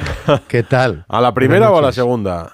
Pues mira, me desperté antes de que sonara. Yo creo Calla, que hombre. Es- claro, es Pero que si te despedimos el, a la cuerpo, una menos el, algo. el cuerpo y la mente están preparados y Pero así no a- descansas. antes de que sonara me desperté. No es por nada. Pero o sea, ya- ¿a qué hora te acostaste? ¿A la una o así después de dejarnos? Sí, sí, escuché un poquito más y a la, a la una estaba en la cama y a las 4 y 33 me miré el reloj. Madre Es mía, que hay personas que no dormimos tranquilas cuando tenemos ¿Y que coger un dormido? avión o un En el- tren pronto. ¿Cómo lo sabes? ¿En el ¿Cómo avión lo Ah, sí. dormiste? Oye, y, y- ¿perdona? ¿En el avión, no. dormiste? No, tampoco. No, y eso que nos han tenido una hora de retraso, porque Oh. faltaba un tripulante o no sé qué. Y luego llegamos aquí pensando que el, que el Nápoles tenía más lío que el Barça, todo tranquilo, de, "Buh, vaya Pero incendio no. que tiene. el-". Y el- pero es que el Barça es un club capaz de generar incendios y situaciones límites en los peores momentos del mundo. ¿Vosotros creéis que hoy era el día para que Frenkie de Jong saliera en rueda de prensa a contar sus cuitas, a explicar su situación, que además me dicen que es por petición popular? De Jong es un verso libre. Ya, pero, pero verso eh, consentido. tiene que estar por- Petición popular quiere decir que la ha pedido él. Sí. Sí, sí, a petición Se popular salir, se ofreció. Pero, pero en- en- entended que alguien tiene que decirle eh, oye, eh, mira, Frenkie, ¿qué tienes un problema? Pues lo cuentas la semana que viene, Claro. pero hoy hay que hablar del Nápoles. De repente sale en rueda de prensa y si le hemos hecho ocho o nueve preguntas, siete eran sobre su futuro. Ahora es un pequeño resumen y he quitado buenas de las... Y no lo digo como corporativismo, porque alguien dirá, bueno, es que os ha pegado hasta, hasta en la cabeza. Y es verdad que ha pegado a la prensa durísimamente, pero lo cierto es que no parecía el día más adecuado. Escuchado las frases, en algunas tiene bastante razón, se muestra muy crítico con los medios de comunicación y las informaciones que se han publicado, y esta es su versión sobre todo lo que se ha dicho de los sueldos, las ofertas del Barcelona, su renovación. A ver. La verdad es que últimamente me estoy irritando un poco, estoy un poco cabreado incluso con lo que escribe vosotros, eh, la prensa en general, que salen muchas cosas que no son verdad. Es que no lo puedo entender tampoco que algunos de vosotros van diciendo cosas que no son verdad, que son mentira y que no os da como un poco de vergüenza decirlo. Estáis hablando mucho de mi contrato, de mi situación, que salario y tal, y también es mucho humo, mucho mentira. Es que estoy cobrando como 40 y tal, pero la verdad es que esto es muy lejos de lo que realmente cobro. No voy a decir cifras ni nada, pero es que se han inventado un- una historia que, que no es verdad. Yo sé que muchas cosas se, se inventan, eso sí lo sé porque escribáis cosas que no son verdad y creo que lo, lo estáis haciendo en general con mucha gente, muchos jugadores, entrenadores incluso. No tengo la sensación que os vais que va a cambiar eso, pero yo creo que tenéis que cambiar eso porque no podéis ir y escribir cosas que, que no son verdades, estáis inventando cosas que realmente no, no están. Me, me maravilla a mí para empezar que alguien sea eh, capaz de estar tan enfadado, tan irritado, tan cabreado Con y ese lo haga tono. con ese tono. O sea, yo sería, yo sería incapaz. A mí me parece. Es holandés. que es si holandés. estamos diciendo que el Barça se ha descolgado de la Liga, está fuera de la Copa, perdió la Supercopa y se juega la temporada en Champions frente al Nápoles y De Jong se lo toma para un ataque personal Una vendetta a los personal. medios, a- Ajustar cuentas. justo en la No previa momento de ajustar del partido más no importante de la claro, temporada. no, claro, no es el- no es el día. Pero peor, no, pero van a pe- pensar peor- que esto lo hacemos como, como, como corporativismo. Pero ¿cuándo, ¿cuándo es el día? Me Pues no, yo. no en vísperas de eh, él ha Champions. pedido salir Mira, hoy, cuando, Antonio. Cuando ganes la eliminatoria contra el Nápoles, que estarán las cosas más tranquilas, sales un día después de un partido de liga habrá- o después de ese mismo problema partido. o- No, pero bueno, pues después de una victoria es un mejor momento ejemplo- que antes de un partido donde te estás jugando la vida y donde me imagino que los aficionados del Barça lo que quieren es que De Jong, su entrenador y todos sus compañeros estén No, muy concentrados porque para eso los futbolistas tienen concentraciones que son auténticos búnkeres que nadie puede entrar porque tienen que estar muy concentrados. Y tú decides que el día anterior este es el tema del que quieres Pero hablar en la sala de Eh, eh, prensa. espera, Hoy. En, en eso discrepo, porque creo que los aficionados están de parte de De Jong. O sea, aquí Desde todo luego. el mundo aplaude a De Jong. Aquí no hay nadie que piense que el discurso, salvo nosotros, y por eso lo decimos, que el discurso de De Jong vaya a distraer de A mí, alguna yo- forma a De Jong. Bueno, algún, Piensan- algún compañero es puede que- pensar que es un egoísta. pero, ¿eh? pi- Sí, pero piensan, o pi- puede los pensar, o aficionados puede pensar piensan un que dice la compañero verdad. que, que está encantado con lo que el discurso de Jong. claro, porque- los aficionados dicen. Sí, ¿tú crees que los Sí, sí. aficionados están muy Absoluta- contentos ¿El con el, rendimiento, con el rendimiento Ah, no, de De Jong en el. Barça? Lo que, pi- Ah, lo que piensan es que los medios mienten, que los medios contaminan, que los medios critican. Eso Bueno, sí pero le ha, faltado, le ha faltado valentía, ¿eh? La Claro, a mí también, para hacer Porque la directiva nos filtró a nosotros las peticiones que le hacían para la renovación a la baja y eso fue la directiva y él no se ha atrevido hoy a decir que la directiva también Claro. No, no. entró en este juego de filtraciones. Si, a mí lo que, me parece no es que se equivoca, Alfredo. No, sí lo sé. Y a mí lo que me parece es que se equivoca porque saca un tema de conversación que no toca. Por ejemplo, tú, Antonio, que has sido director de comunicación de, de un club. eh, si hoy viene De Jong como futbolista y, y dice, oye, que quiero salir yo. No, no, ¿Le yo- preguntas por yo- qué? yo o no sea, ¿se le yo- pregunta por qué? Sí, claro, yo, yo, no- yo le hubiera preguntado por qué, le Y hubiera si te dicho dice qué que es para motivo, esto, Yo le hubiera dicho que ni, ni de broma. Anda, y entonces ahora estás diciendo. No, no, no, que no, eh, decir no, no, no, lo que he dicho, momento. lo que he dicho, lo que he dicho que cuándo es buen momento. No he dicho que apruebe que haya salido de John. He dicho que estáis diciendo no es el momento y yo hacía una pregunta retórica, ¿cuándo es el momento? Después de un partidazo. Desde luego hoy no. Desde luego hoy no. Yo desde luego no le hubiera dejado y le hubiera tratado de convencer, pero muchas veces los jugadores son bastante tercos y, y- y- y se- y se hubiera de, Pero para mí, lo- que pensado era un partido de, De Champions, iba a tener más, Más foro, repercusión. más foro, más repercusión. No, y aparte seguro. que realmente su gran cabreo es porque se ha dicho lo que gana, que según él no se ajusta a la realidad. Y, y las cifras verdad. que se han dado las ha filtrado el Barcelona. Sí, pero, pero eh, eh, Enrique, Sí, pero hay puede una ser una filtración explico- interesada que no sea real, Quique. Sí, Perdona, sí, pero que explico- lo que lo diga él. No, os explico una cosa. Como a él se le difirieron las cantidades, Mm. el primer año apenas gana un millón, el segundo año gana cuatro. Tú sumas todas las cantidades y las divides y está en 26 millones, que siguen siendo muchos millones de euros, pero no son 40. Ya. Y eso es lo que él se refiere que han Yo- mentido. Si, si me permites, Al- Alfredo, con respecto a lo que gana De Jong, no lo sé, no me, no, no me importa. te interesa. Eso, al fin y al cabo, se. Bueno, se fue, fue fichado Sí. a golpe de talonario, Eh, Santi, lo eh, quería no, todo el no, mundo. evidente, no soy precisamente un adulador de, de Frenkie. Es más, soy. Damos fe, damos soy- fe de que no lo eres. Muy crítico. Creo que una de las cosas peores de, de hoy, de la conferencia de prensa, aparte de lo suyo, que, que no venía a mear fu- fuera el orinal clarísimamente, eh, ha sido luego la intervención de Xavi. Mm. Xavi le ha respaldado. Eh, pues- Xavi, a Xavi lo ha respaldado y no solamente Pues ha eso dicho, es que que decíamos Edu y yo. no, pero otra cosa más. Claro. Es que ha entrado en esa dinámica del Barça de hace treinta y tantos años, de un Barça llorón. Diciendo, pero- diciendo pero es este que es tiene razón porque nos ataca, porque sufrimos mucho. porque-". Oiga, mire, En la eh, previa de El un primero que se ha partido... quejado de eso ha sido Xavi, de, Claro. de cómo Pero le en la previa la de un prensa. partido contra el Nápoles de Champions. Pero mira, me cuentan que la conversación entre Xavi y De Jong yendo hacia el estadio Mm. ya era curiosa, ya iba por ahí los tiros. Escuchad la reflexión que hace Xavi cuando le preguntan por las quejas, que por cierto, por lo que se ve, él estaba escuchando detrás de la puerta o a través de la televisión. Escuchad. O sea, ahora se ha explayado Frenkie y lo entiendo perfectamente. Es que lo entiendo. O sea, cualquier eh, futbolista o persona que está en el Barça siente injusticia, sí, porque se, se explican mentiras muchas veces. Lo entiendo perfectamente, entiendo el cabreo de Frenkie. Para mí es un futbolista fundamental, en, ahora conmigo como entrenador y creo que futbolista para, para muchos años en el Barcelona, pero ya, ya depende de- del club. Sé que él es feliz aquí, con nosotros ha estado muy, muy feliz y es un futbolista capital para, para mí, para mi esquema.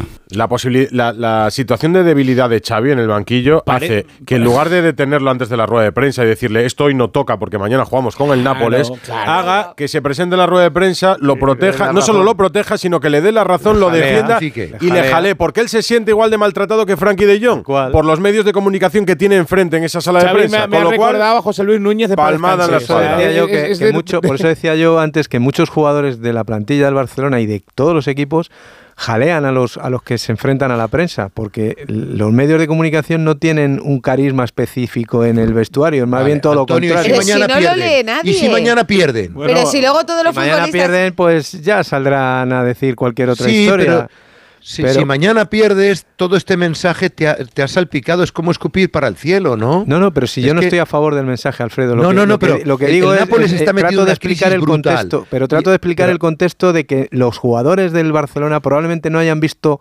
tan mal como lo vemos nosotros esa salida de tono de Frankie de Jong en un partido previo como el de mañana. Han dicho claramente sé, que pero- se jodan, así de claro. Bueno, eh, es, una en buena plata. es una buena manera de explicarlo. Yo, yo de verdad, y creo que a Xavi le, le pasa desde hace mucho tiempo eh, que da demasiada importancia, incluso me da que le afecta mucho a él todo lo que dice la prensa. Si lo ha y de dicho, verdad, pero si pero ha es que el menor, duda. pero el menor de tus problemas, Pero si lo ha Xavi dicho, y de, de Jong, es lo que dicen los que ha periodistas. que ha sufrido. los problemas el Barça los tiene en el terreno de juego, pero- pero no Xavi en la sala de pero prensa. está sobrepasado Porque además de luego tú le preguntas a cualquier Llevan futbolista y todos dicen, en el Barça, me acuerdo hace poco, Ferran, nadie lee la prensa. Oye, que a mí me eso parece no es muy verdad, bien. que eso no es verdad. Eh, yo también creo que no es verdad, pero puedes hacerlo. Y si a ti te hace daño lo que dicen, oye, aíslate y mira a lo que pasa en tu campo de entrenamiento y en tu campo de fútbol. Y tu problema está ahí. Y mañana lo que tienes que solucionar Pero- es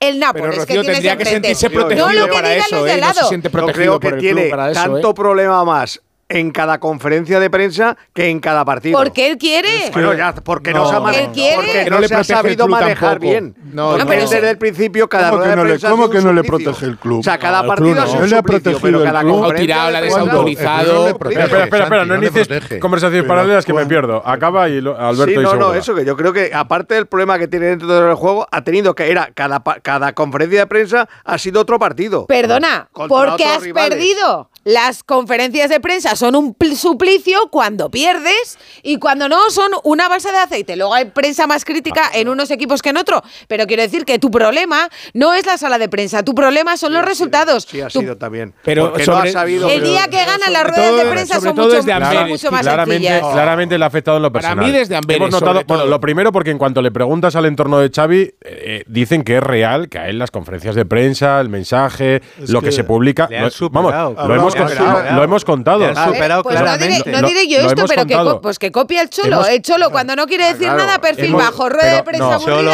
y Cholo y Ancelotti son maestros. de Hemos- ser. Pues todo se hem- puede hem- aprender en la hemos- vida. Hemos contado que Xavi sentía que por parte de algunas personas con las que tenía relación, relación Le telefónica, fallado, que seguían contacto desde su época de futbolista, esperaba más amistad que crítica y se ha encontrado con crítica y eso le ha dolido, eso lo ha expresado él. Ya podemos eh, entenderle o no, pero es una realidad. que A Xavi le ha eh, Sí, afectado la crítica de determinadas personas a las que eh, a él Y- pone nombre y, y apellidos. vamos a ver, eh, no la nuestra. Pero y que O ha tenido que ser el portavoz del club Xavi- en muchas circunstancias. Es sido- muy difícil. Siempre lo son los Xavi ha entrenadores. sido- Pero más en este caso. Xavi ha sido capitán del Barça, campeón del mundo.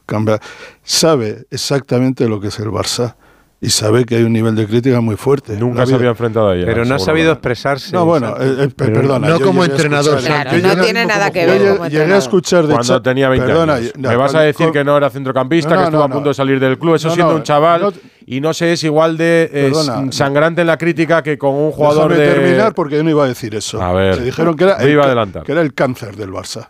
Sí, pero eso cuándo? Con 24 años, Pues 25 eso, años. pues cuando empezaba. Bueno, perdona. Cuando, Antes, antes de cuando 24, te, 25. Cuando te dicen eso, es que sabes que hay un nivel de crítica muy fuerte.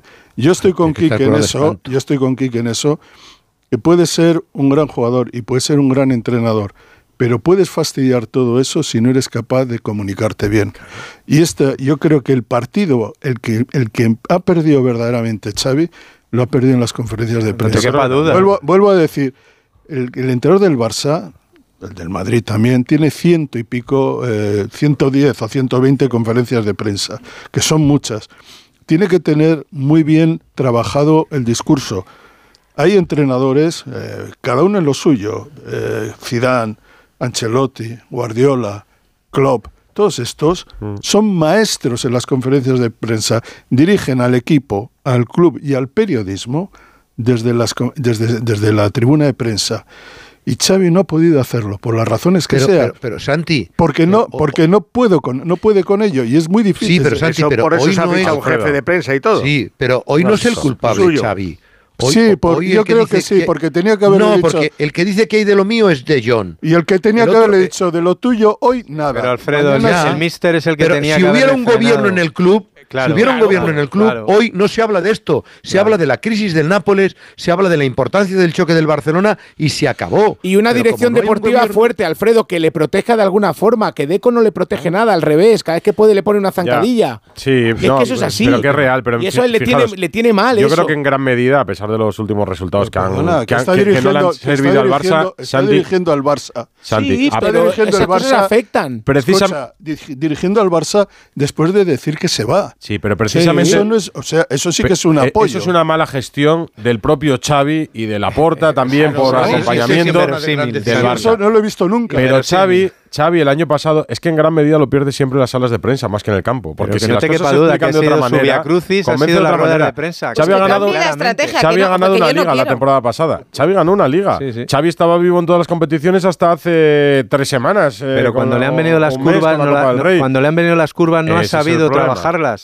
¿Cómo eran sus ruedas de prensa el año pasado? Pues a Pues favor, a favor de obras son más fáciles. Porque cuando tú ganas- ¿qué es primero, el huevo o la gallina? No, el huevo o la gallina no. Es ganas o pierdes. Claro. Esa es la diferencia. el club estaba mejor organizado para Pero mí, eso con Mateo Alemán marca- y con Jordi Cruyff. Xavi, ah, vamos a ver, para mí sí, Xavi, esta temporada está desprotegido. La temporada pasada estaba También. con Mateu, con gente de confianza, con Jordi Cruyff. Claro. Y este año No, y se le desprotege dentro. La- el año pasado pero- ganaba, Edu. Todo- Esa toda es la- campaña. esa es la gran diferencia. Claro, bueno, pero es que este año podría haber seguido ganando, no, No, lo sabemos. pero- pero al no ganar- al no Ah, ganar se le complica. resultados de Podemos poner, fecha, podemos poner fecha cuando empieza este desastre. ¿En la Supercopa de España? Que no, no empieza en El- el Amberes. día del Madrid. Empieza No, en la el convocatoria europea que le Empieza el primer, el, primer el, el primer partido de liga. El Barça gana la liga cuando en junio, en mayo. Y desde ahí hasta el 15 o el 16 de agosto no pasa nada, no hay ningún partido oficial, cero, absolutamente cero. El primer partido después de ganar la liga es contra el Getafe. Y contra el Getafe hay un eh, eh, grado no sé qué, Sí, el o como Sol. sotogrado como tal, hay una polémica, hay que si Araujo, que anti-Araujo. tal. Bueno, y en aquella conferencia de prensa Xavi dice que esa, esa liga va a ser imposible, que va a ser muy difícil. Ahí empieza a equivocarse. O sea, dice, es que hemos gestionado mal la... Se ha gestionado mal que, hemos, que el- el- la liga, el título, primero que la gestiona mal, desgraciadamente, es de- no puedes entrar en la liga diciendo que la vas a Sí, perder. pero Santi, con una clasificación, por ejemplo, el, el Barça ahora en semifinales de Copa del Rey, que podría estar perfectamente, si no estás por sus propios deméritos, podría estar compitiendo por un título que le arreglaría la temporada como se la arregló al Madrid el año pasado. Perdona, pero es, que en el, Copa del pero es Rey. que- pero es que en el fútbol... El es Madrid, que en el llegó, fútbol- no, no, el Madrid llegó a semifinales de la Y Champions. se descolgó de la liga Ya, ya. tres meses o cuatro Pero bueno, antes. de llegó que a semifinales de la Champions. No sí, sí. sabemos hasta Edu, dónde va a llegar el no, Barça. No, no creo que porque el Barça estuviera ahora en semifinales de la Copa del Rey, este panorama fuera No, digo que tendría la opción de ganar un título, Yo, Alfredo. Mira, contrariamente a lo que decís vosotros, yo, yo creo que al Barça le hace muchísimo, muchísimo daño la sensación de inferioridad en la Supercopa de España con el Madrid. O sea, es verdad que esa desautorización en, en Amberes de la directiva le daña la imagen de- como, como Y el autoridad. partido de Amberes. Sí, pero, pero no, pero ahí estaban los suplentes, no, no se jugaba tanto, era más el tema económico y todo eso. Yo creo que a- al Barça de verdad le pone la situación real perder contra el Madrid de esa manera de inferioridad que había no había sentido en mucho tiempo en Arabia. Y ahí es cuando se da cuenta de que de verdad está lejos de lo que quiere. Y empiezan las dudas y empiezan los problemas. Y yo creo que Xavi a partir de ese día empieza a calibrar que no debe seguir. Pero si es, que pero si es que ha dimitido y sigue. Quiero decir que el Pero que Barça... creo que ese día es un punto de inflexión, Sí, Santi, pero me da la, que me da la sí, sensación. Pero que un club como el Barça, que un entrenador que, le- que te dice después de una derrota contra el Villarreal, que por cierto es una derrota que te dice mucho del estado del Barça. 3-5 fue aquella. 3-5, pero a cinco minutos del final era 3-2 y hubiera sido la Sí. bomba. Y me hubiera, me hubiera gustado saber si, si Xavi eh, hubiera dimitido. Habría claro dimitido. no, de Santi. ninguna manera. Eso Claro te no. dice De- de ninguna cuál es el estado. Y ahora eh, estamos en una situación, digamos, donde no sabemos nada de cuál es la situación. Va a ser un partido en el que Xavi puede saltar si pierde. Digamos que eso tampoco conviene al Barça. Pero también hay que hablar de temas, por ejemplo, Frenkie sale hoy a protestar. Mm. Y podemos decir, muy bien, protestas porque sacan no sé qué, porque si te quieren traspasar, porque tal. Pero, ¿usted qué rendimiento ha tenido este año? Pero que eso no se lo dicen. No, No ¿Cómo se lo que no porque Xavi lo aplaude. Y, el Barcelona marcado un gol mayoritariamente en también. Europa. que yo sepa que yo sepa esta temporada en términos estadísticos de eso que dices bueno es que estamos criticando a Gundogan estamos criticando a Lewandowski y tal la temporada de Frenkie de Jong en esos términos para ser un Pero para ser, pero perdona para ser un, un centrocampista de ataque que salta Mm. líneas que no sé qué se remite a un gol y cero asistencias Bueno, venía para ser Cero. un 5. Pero que de todas formas, eh, yo te apuesto, Santi, que mañana salimos con un compañero, Alfredo está en Italia, pero un compañero de Onda Cero Barcelona sale a la Rambla a hacer una encuesta con el barcelonismo. ¿Estáis de acuerdo con lo que ha dicho de yo? ya veríamos Y yo creo que dice que sí, todos. Porque se mete con la prensa y es todos, un tiro Santi, fácil. Todos. Todos. yo creo que Todos. Y a nadie le antes de un partido que- porque mañana creo se que si el barcelonismo delante igual. si el barcelonismo no se cuestiona el rendimiento de algunos jugadores que son considerados estrellas pero no lo demuestran es que ya no es que esté mal el club es que esté mal el equipo es que se está viviendo una ficción Bueno, Ese pero, el pero el rendimiento es innegable, de eso llevamos hablando partido a partido. No, yo El todavía- todavía de, leo, De, de todavía- Jong, de Lewandowski, No, no, de perdona, Ferran, acabo, de... acabo de escuchar al entrenador del Barça eh, prácticamente diciendo cómo es la piedra filosofal de, de este, de este Barça. Pero Xavi y, ya va a lo y el. Barça tiene problemas por todas partes y uno de ellos puede ser que este jugador después de seis años tenga, tenga mercado, porque lo tiene, ¿eh? porque tiene un magnífico mercado para vender los 60, 70, 80 millones, pero que en el campo no se le ve, no se ve esa trascendencia, nada más. Santi, que ha marcado un gol en, en Europa en 58 partidos, un centrocampista del Barcelona. Sí, pero Alfredo, ¿cuántas veces hemos discutido eso aquí? Y parecía que discutir a Frenkie de Jong era como discutir a, Jesucristo. mañana a las 9, ¿con muchos cambios o no, Alfredo? Bueno, ¿han entrado en la convocatoria Joao Félix y Sergi Roberto? Yo creo que no. Yo creo que la alineación es clara, con Ter Stegen en la portería, Koundé en una banda, con Araujo, eh, Íñigo Martínez y Cancelo, Christensen, que sería el nombre propio, que es lo que ha venido probando para partidos como este, de John Gundogan y Pedri, arriba Lamin Yamal y, y Robert Lewandowski. Habrá cerca de 1.000, 1.300 aficionados del Barcelona, árbitro alemán Zuoyer.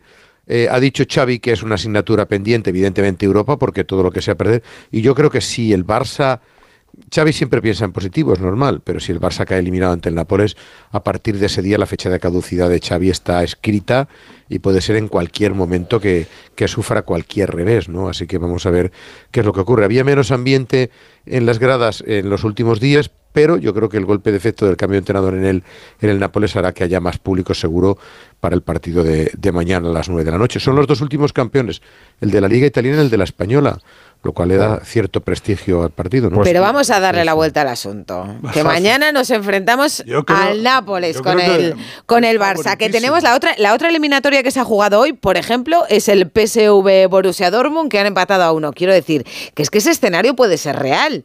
¿No? Y Mario Gago seguro que nos invita a animarnos mañana con, con cómo está el Nápoles, Mario. Hola Mario. Buonasera, Rocío, Edu, Buonasera. ¿cómo estáis? Bien. Hemos vuelto al, al hotel grande Albergo Vesubio, donde se quedó el Real Madrid también en, en el mes de octubre cuando vino aquí, al lado de, enfrente del Castel del Huevo, el castillo del Huevo famoso. Ah, es verdad, Pues- nos lo contaste aquí. Sí, sí, sí. Pues aquel día había un ambiente tremendo con todos los aficionados del Napoli, incluso con se asomó Vinicius. Bueno, hoy llevo un rato aquí porque la verdad que este paseo el- el- de, de Napoli es, es fantástico, el Lungomare. Pues eh, es verdad que la temperatura es mucho más fría, ¿no? Estamos unos 10 grados aproximadamente en Nápoles ahora, pero el ambiente de la ciudad respecto al partido de mañana es eh, de desilusión total, ¿eh? Lo que hemos podido palpar hoy con Alfredo. Sí, desilusión con el Pero equipo. hablas del Nápoles. Del equipo, claro, claro, la- la- los aficionados de Sí, ya del Nápoles Barça con- bastante con- contado. Sí, Rocío, no, no, lo digo desilusión a por- los del Nápoles. porque sabéis que lo que es eh, cómo se, vive el fútbol aquí en Italia, que y sobre en, en esta ciudad, en Nápoles, que es tremendo, con todos los medios, cómo se sigue cada partido, son súper pasionales.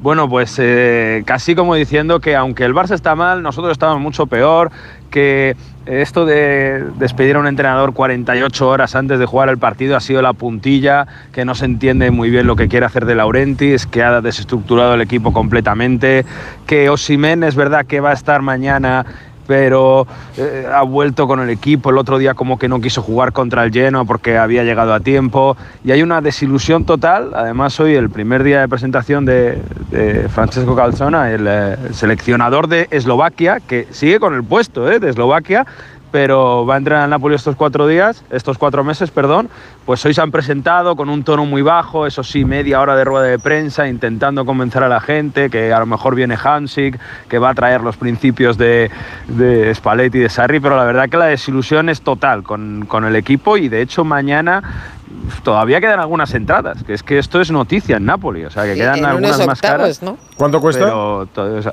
se quedan sobre 200, 250 euros. Que te iba a decir que las de hoy de Milán, la más barata eran 200 euros, que me parece carísimo para Italia.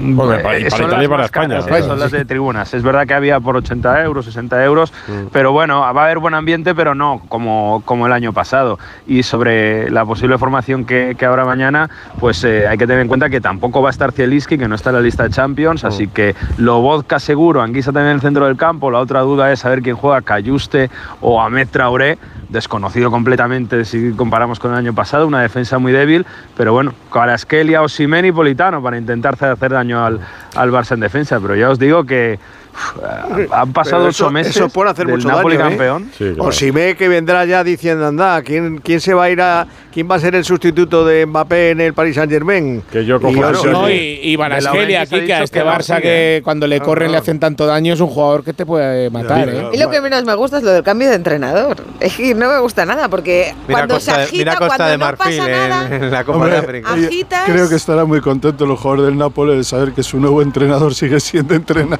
segundo del entrenador Oye, de Eslovaquia. De Laurentiis es una versión de Jesús O Gil sea, que moderna. no- es que le- O sea, como sí, que el sí. entrenador tampoco lo tiene tercer muy claro. entrenador de la Sí, temporada. sí, ya. el día antes de jugarte Mira, octavos cómo hay jaleo en el fondo de. Xavi no le ha hecho ninguna gracia, ¿eh? Escuchad el fondo Que tiene Mario. Gago, que hay motos todavía por el centro de Nápoles. Mira. No, Nápoles vive las te- 24 horas. La policía. Es la policía que se ha ido directamente ya de- de- del, del hotel que estaban custodiando. Como no hay nadie, pues. ¿Te, te has encontrado no tres en moto ya o siete en un coche? Bueno, esto- La caótica y preciosa ese es el- Napoli. ese es el, Yo creo- encanto de Nápoles. ¿eh? Ya te Creo- digo. Creo que al Barça le ha tocado la lotería. O sea, digamos que llegar a este Ojalá. punto, tal y como está el Barça, frente a un rival que ya, ya lo vimos frente al Madrid, no impresionó nada, que en la liga italiana se está cayendo a pedazos, que tiene problemas que hacen que los del Barça parezcan pequeños. Eh, a mí me parece que, fíjate, Frenkie de Jong mañana tiene la ocasión de responder en el campo y no haberlo hecho hoy en la y demostrar que frente al Nápoles va a llevar al equipo y le va a meter tres al Nápoles, que es lo que creo que tiene que hacer el Barça. Cuidaros mañana por. Y que va a hacer además. eh, Creo que va a ganar el Barça. Vamos a ver. ¿Crees que va a ganar el Barça? chicos, creo que vamos a Lleva una la victoria puerta. de 10. ¿El qué?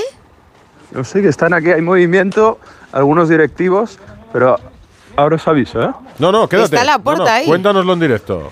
Gra- grábalo y luego, y luego lo cuelgas en las redes Vete sociales. contándonos Pero tus que- movimientos, Mario. ¿Hacia Pero dónde vas? está la puerta entrando, saliendo. Es Pues que el no sé si han lleva- gritado, estamos aquí metiéndonos por... Sí, El- vamos a ver si podéis escuchar 10 allá la victorias puerta que en está Europa, entrando. ¿eh? Ahora mismo está volviendo el hotel del Fútbol Club Barcelona. Presidente, emocionado, emocionado para el partido de mañana. Presidente, en directo para por favor. Si, te- si no, no te sabes mal de. Vale, vale, perdón. Puedes Vale. preguntar, pero no interrumpir el Sí, sí, sí. Bueno, a ver si podemos hablar con ya la puerta, chicos. Señores, es una zona acotada. ¿Qué ha parecido de Frenkie, presidente? No l'empenyis, no l'empenyis, no l'empenyis. Perdón. Es la puerta en Nápoles ahora mismo, al lado del hotel del Barça. Presidente, un mensaje para el partido de mañana. Es una zona acotada, por favor, hombre. Bueno, nada, nos han, nos han cerrado, chicos, pero bueno, entrando yo a la puerta a O sea, la que 1 menos una 5 de la mañana. Tenía permiso, tenía permiso para llegar tan tarde. Cor- ¿Corbata desabrochada ya, eh, Mario? No, no, no, con gabardina, que como digo, hace, un poco de frío. hasta Que hace frío. El, el botón es el que no se tiene que deshacer. Pero estabais allí varios compañeros y habéis intentado Sí, acercaros para sí, sí. preguntarle y, y había alguien con él que os ha dicho que tururú.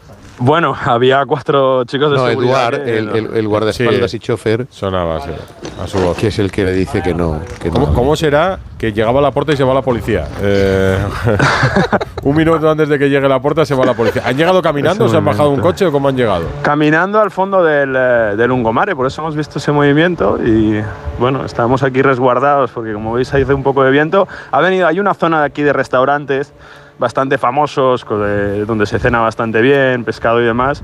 Pues yo creo que ha venido de esa zona, de la zona de, de allá del el barrio de Mergelina de Nápoles, donde se come O sea, que buenas, crees que ha cenado buen bien, marisco, ¿no? ¿eh? Reporterismo en directo sí. es una buena forma de cerrar la conexión con Nápoles antes del partido de mañana. La carrerita a la una de la mañana para cerrar. Muy bien, Ah. estás en forma, ¿no, Mario? Te mereces una, te mereces una lo que quieras. Una pizza napolitana. Una pizza napolitana y un limonchelo de postre para hacer el qué rico, qué rico el limonchelo. Un abrazo, Alfredo. Hasta mañana Adiós, todos. Buenas noches. chao. Gracias, Mario. Disfruta de esa pizza. Gracias, chao, chao. Adiós. La puerta en Radio Estadio Noche. Radio Estadio Noche. Una y tres. Eh, he escuchado por ahí que, que a Modri le ofrecían ser eh, segundo entrenador de. O sea, ayudante de Ancelotti. Oye, pues, pues No, Pues hay ninguna posibilidad. An- Ancelotti, Prefiero- yo prefiero verle un poco más en el campo. Ancelotti en la su día, cuando se retira del fútbol, se va con Saki de segundo entrenador Pero a la selección Joder, eso es prehistoria ya. en el eh. 92. 92. Sí, sí. Mi primer recuerdo hasta- futbolístico, gol de Kiko. Hasta aquí que yo y Antonio éramos jóvenes. y Fernando Burgos era también Y ahora os joven. mantenéis jóvenes, ahora os 92. mantenéis jóvenes. Hola, Fernando. ¿Qué tal? Buenas noches a todos. Ancelotti se lo ofreció hace unas semanas. ¿Y que ha dicho Ser- Modric que está para jugar al fútbol? No, no, no, no, es imposible. Pero es la confirmación definitiva de que estamos ante los últimos 103 días de Modric como madridista, porque desde hoy y hasta el 1 de junio, que es la final de la Champions, y se espera que llegue el Real Madrid, por lo menos los madridistas, quedan 103 días. Esos son los días que le quedan a Modric como jugador del Real Madrid. Acordaros que en las dos primeras temporadas de, de Ancelotti en el Real Madrid, la 13-14, la 14-15, en la primera su ayudante fue en Zidane y en la segunda fue Fernando Hierro. Sí, es verdad. Siempre quiso tener a un exjugador importante entre su cuerpo técnico, algo que le ofrecieron también eh, cuando volvió hace eh, casi tres años, pero que él declinó, entendiendo que con los que tiene ahora, con Mauri y con su hijo Davide, pues eh, era suficiente como, como así se ha demostrado. Pero bueno, esto está clarísimo, estamos asistiendo a los últimos coletazos de una leyenda del Real Madrid, de uno de los mejores centrocampistas, sin lugar a dudas, en la historia del equipo blanco, porque si te ofrecen eso es que no ya esta temporada, sino que, que la siguiente es imposible que siga. Zidane luego hizo carrera. ¿Hierro se fue de, de segundo Ancelotti fue al Oviedo? ¿O tuvo...? Posiblemente, sí, sí. Sí, ¿no? sí. No, no, no, no. ¿O antes No, en la no. selección? No, yo creo que se fue, se, se No, fue después de la selección al Oviedo. Después de la Eh, selección. No, no, Sí. no, no, al Oviedo antes yo diría, ¿eh? Porque la selección fue Dos- con Lopetegui, ¿no? En el 18. Sí. En el 18, en el Mundial. 2018. Pues entonces fue antes al Oviedo. Porque el Oviedo. Pues yo creo que del Madrid fue al Oviedo. Coincidió con Esteban. Sí, es Sí, que bueno, hace, hace mucho, ¿eh? 2015, pues sí, Sí, podría ser. 16 yo Sí, creo, lo- sí. Luego ya dejó de entrenar, porque aunque tiene evidentemente carne de entrenador, ha dejado de entrenar y está de director deportivo del Chivas en, en México. Y acaba de ser donde- papá, además, que eso también. por, se- por- por tercera vez. Por tercera vez. Es abuelo y dos- papá. ya- exacto, ya tiene dos mayores, ya tiene dos muy bueno, no muy mayores, tiene ya adultos, muy adultos, y luego eh, el tercero que la ha tenido con su, con su pareja, que es una, una mujer de nacionalidad croata, que por lo menos antes era periodista, ahora ya me imagino que habrá dejado ya la profesión, pero sí sigue en, en, eh, México, donde ha fichado a- al Chicharito para, Ah. para ser su. Sí, fichó a Chicharito para ser su delantero estrella. Ahí está Fernando Hierro. Claro, Y- pero esto, cuando tú eres Modric, ¿no? Y tu entrenador te ofrece esto, eh, tiene un- una lectura buena, ¿no? Y, y- y una mala. Mira, yo creo que. que ¿tú- ya- ¿tú, tú ¿Cuál crees que- habrá hecho Modric? No, ¿tú crees que Modric está eh, interiorizando ya que pues, todos lo interiorizamos, que va a ser su última temporada en el Real Madrid? El otro día hay un detalle que me llama la atención. Como él no lo ha hecho público y él tenía todavía la. eh, yo creo que el amor propio de seguir siendo importante en el Real Madrid. El otro día, cuando Vallecas le despide con una ovación, eh, Modric no devuelve esa ovación como las devuelven los jugadores que se van, como las devolvió Iniesta, como las devolvía Joaquín, como las devolvían los jugadores que dicen voy a acabar mi etapa en el fútbol de élite. Yo creo que Modric no quiere todavía sentirse despedido. Yo creo que fue más por el, por el partido que hizo, me da la impresión.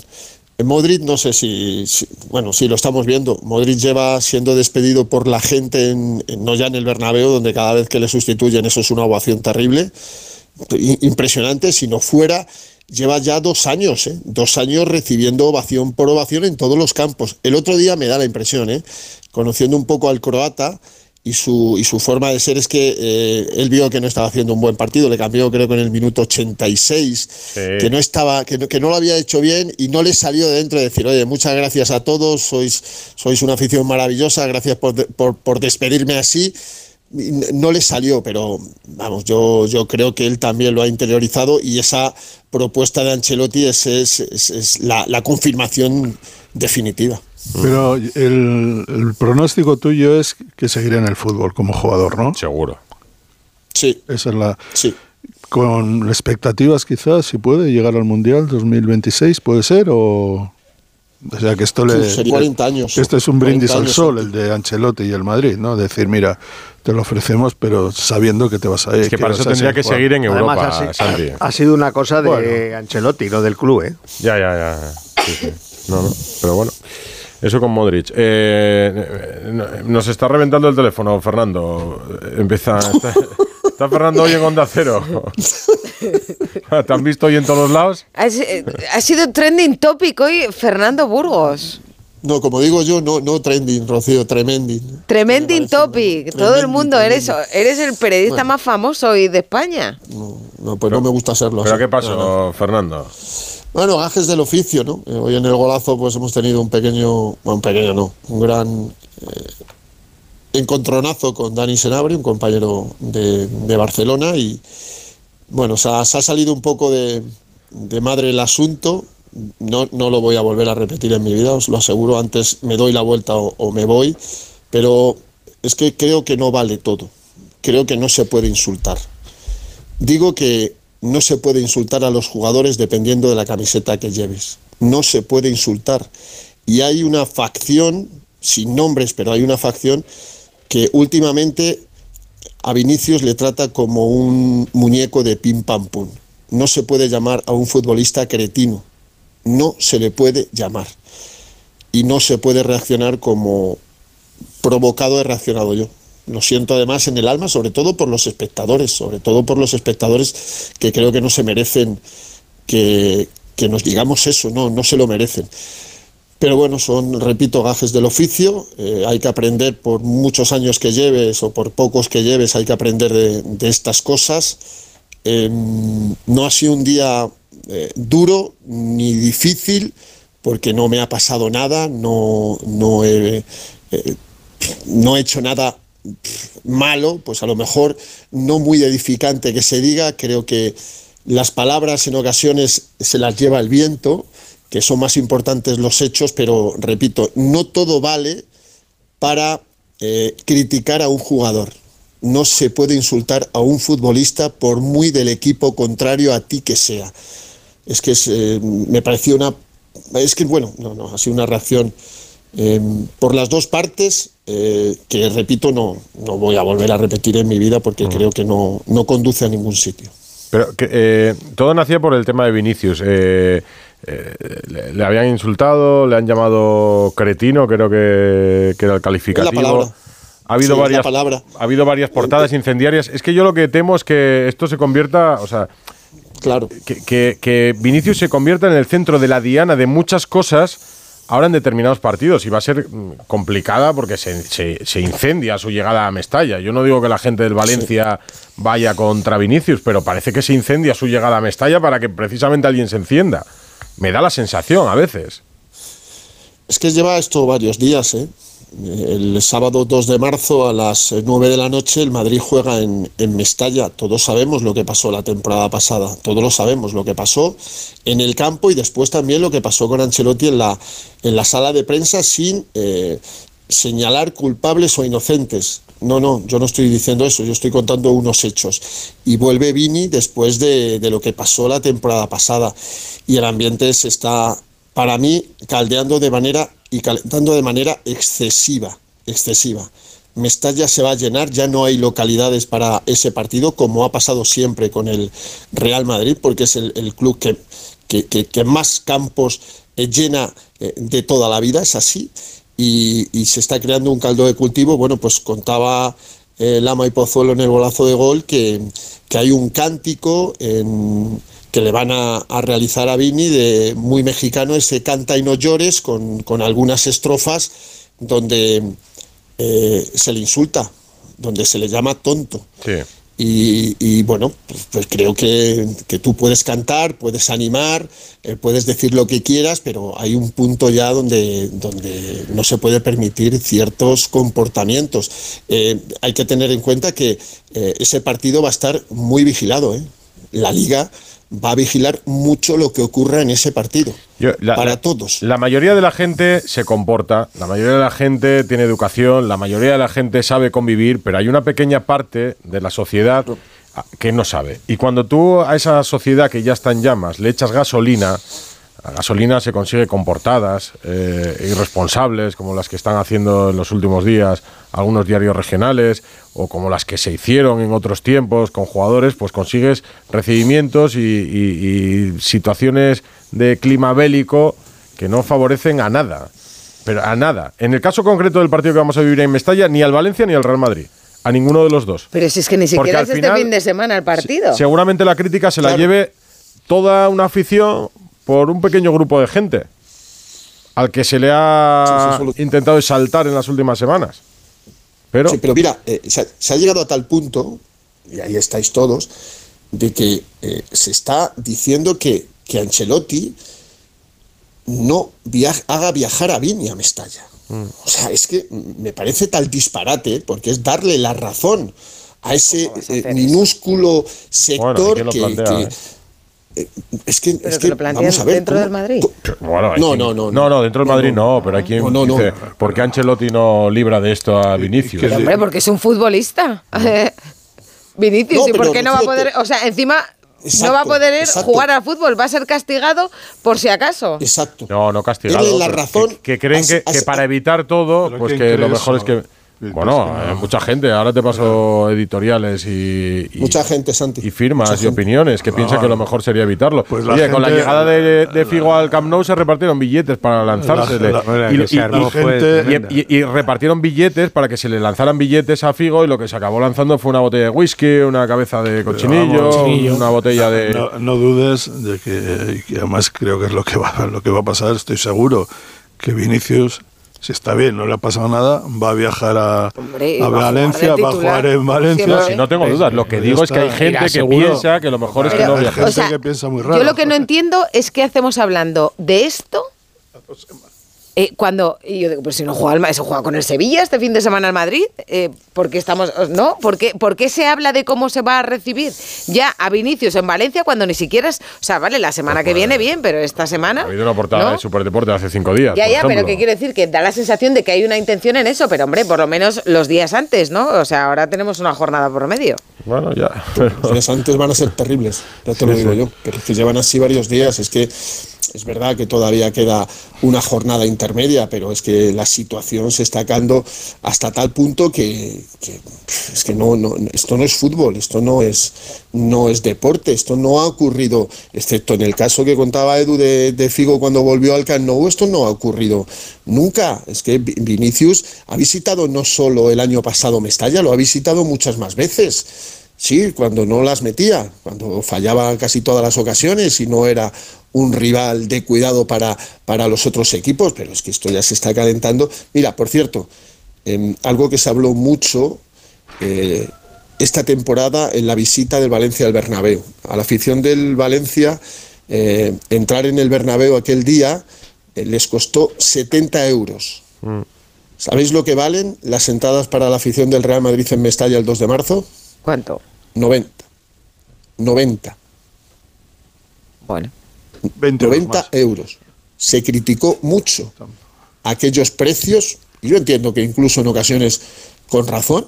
Ya sabéis que el Real Madrid no firmó ese pacto de muchos equipos de poner las entradas a un precio único. No Pero solo el Real solo el Madrid. Real no lo firmó. No, no, no, no, hubo más equipos. Hubo, más equipos, claro, que- hay, pero hay Sí. otra, hay otra historia también, y es cuánto pagan los aficionados del Real Madrid por ir a ver los partidos del Bernabéu.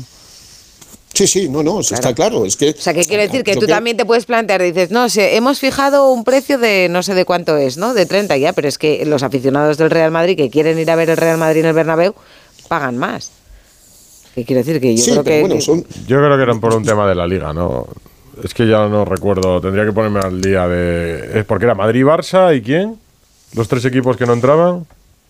Eh, Atleti de fondo. CVC, ¿no? Puede ser, sí, sí. Claro. Atleti de Bilbao también Atleti- era. Sí, Athletic, Madrid y Barça creo que eran los tres. Sí, O sea, que está bien, que está bien porque además yo creo que da colorido que haya, no, porque nos hemos llegado a plantear en la liga que la gente no puede ir con las camisetas fuera de, No, mira, de no. las zonas de, de los equipos rivales. Real Madrid, O sea que- Rayo Vallecano y Villarreal. Son los tres equipos que no entraron en el, en el convenio que planteaba la liga. Y 17 clubes han hecho que en esos 44 partidos se solicitase más del 100% de las entradas ofrecidas. sí. Bueno, Bueno, pues que En fin. que muchas que- gracias Fernando Burgos. Sí, que Yo le doy- ha tenido un día largo. Ah, tenido- largo y, y- y complicado. Yo le doy el Temple, 10 de, temple, de la noche. temple. Yo le doy el 10 de la noche. Sí, demasiado tiempo. ¿Cuántos mensajes de WhatsApp has podido tener hoy? Nada, nada, incontables. ¿No? Y sobre todo, sobre todo porque es verdad, Fernando Burgos es eh, bueno pues la voz de, de- de la información del Real Madrid junto a Pereiro aquí en Onda Cero. Hoy todo el mundo estaba hablando de, de Fernando Burgos y él ha querido pues explicarse aquí en su programa en Radio Estadio Noche. Hasta mañana, Como Fernando. co- Como debe ser. Hasta mañana todo. Buenas Gracias. noches. Estaba ahí a la sintonía. Antonio Sanz, Alberto López Frau, Enrique Ortego, Santi Segurola. eh, Buenas noches. buenas noches. Vamos a hablar ahora de. Juan Carlos Unzué. ¿La habéis escuchado hoy en el Congreso de los Diputados? Sí. ¿Qué os ha parecido? Con más razón que un santo. El, el- el- el problema grave es que la, la- la ley lleva dos años en un cajón. Claro. O sea, eh, la reivindicación de Juan Carlos es la que es, pero, pero es que lleva dos años sin que eso tire para adelante y eso es lo que no se puede permitir. Lo que decimos es que haya una tramitación ya de una Con carácter de urgencia, ley sí, que eh. aprobaron por unanimidad en el Pleno del Congreso. Pero Ni más ni que pasan los días y la, la- la ley sigue en el mismo cajón. Y como decíamos, lo fastidiado de todo esto es que lo, lo peor de esta enfermedad no es la muerte, sino Bueno, el camino eso- que lleva. A, a- a todos nos habrá tocado de cerca a alguien, por lo menos a mí sí me tocó de cerca una persona y, y es terrible, es una enfermedad terrorífica. Pero insisto, esta- más allá de, de los políticos que podrán ser criticados o no, por, por- por no asistir o por asistir hoy a- al, al acto, creo que la clave está en que hay que aprobar esa ley. Hemos, hemos estado con él, Edu y yo, esta tarde aquí, porque estaban ahora Sonsoles, y nos ha contado lo que ha dicho muchas veces. Eh, cuesta unos 60.000 euros para un enfermo de ELA poder 60.000 Tener- euros al año. al año. Tener una vida digna. Son 4.000 enfermos de ELA. Yo he hecho el cálculo, eh, creo que son 240 millones de, de euros. 60.000 euros al año en la fase terminal. En fin, vamos a escuchar ahora a Juan Carlos Uncía. Gracias a todos. Hablamos Chao. esta semana. Chao. Jornada parlamentaria, que es de lo que estábamos hablando, de pacientes de ELA en el Congreso. No solo Juan Carlos Unzúe, sino que otros enfermos y sus familiares, amigos, las personas más cercanas, han estado hoy en una de las salas del Congreso de los Diputados para eh, exponer la necesidad que tienen de la tramitación cuanto antes de la ley que de alguna manera les arrope sobre todo en, las dificultades económicas con las que se encuentran los eh, enfermos para afrontar una enfermedad que no tiene cura, que tiene un destino conocido y que necesita de muchos cuidados, sobre todo en su fase final. Y se ha hecho viral un mensaje de Juan Carlos Unzué. Lo que, que quisiera saber, María José, es cuántos diputados o diputadas hay en la sala. ¿Podéis levantar las manos?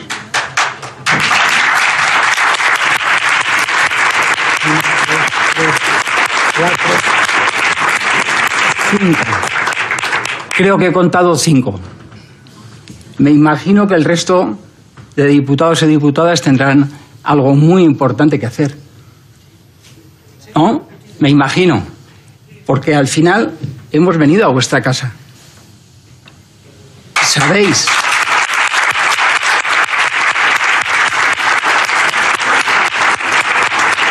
¿Sabéis lo que ha costado a muchos de mis compañeros y compañeras estar aquí?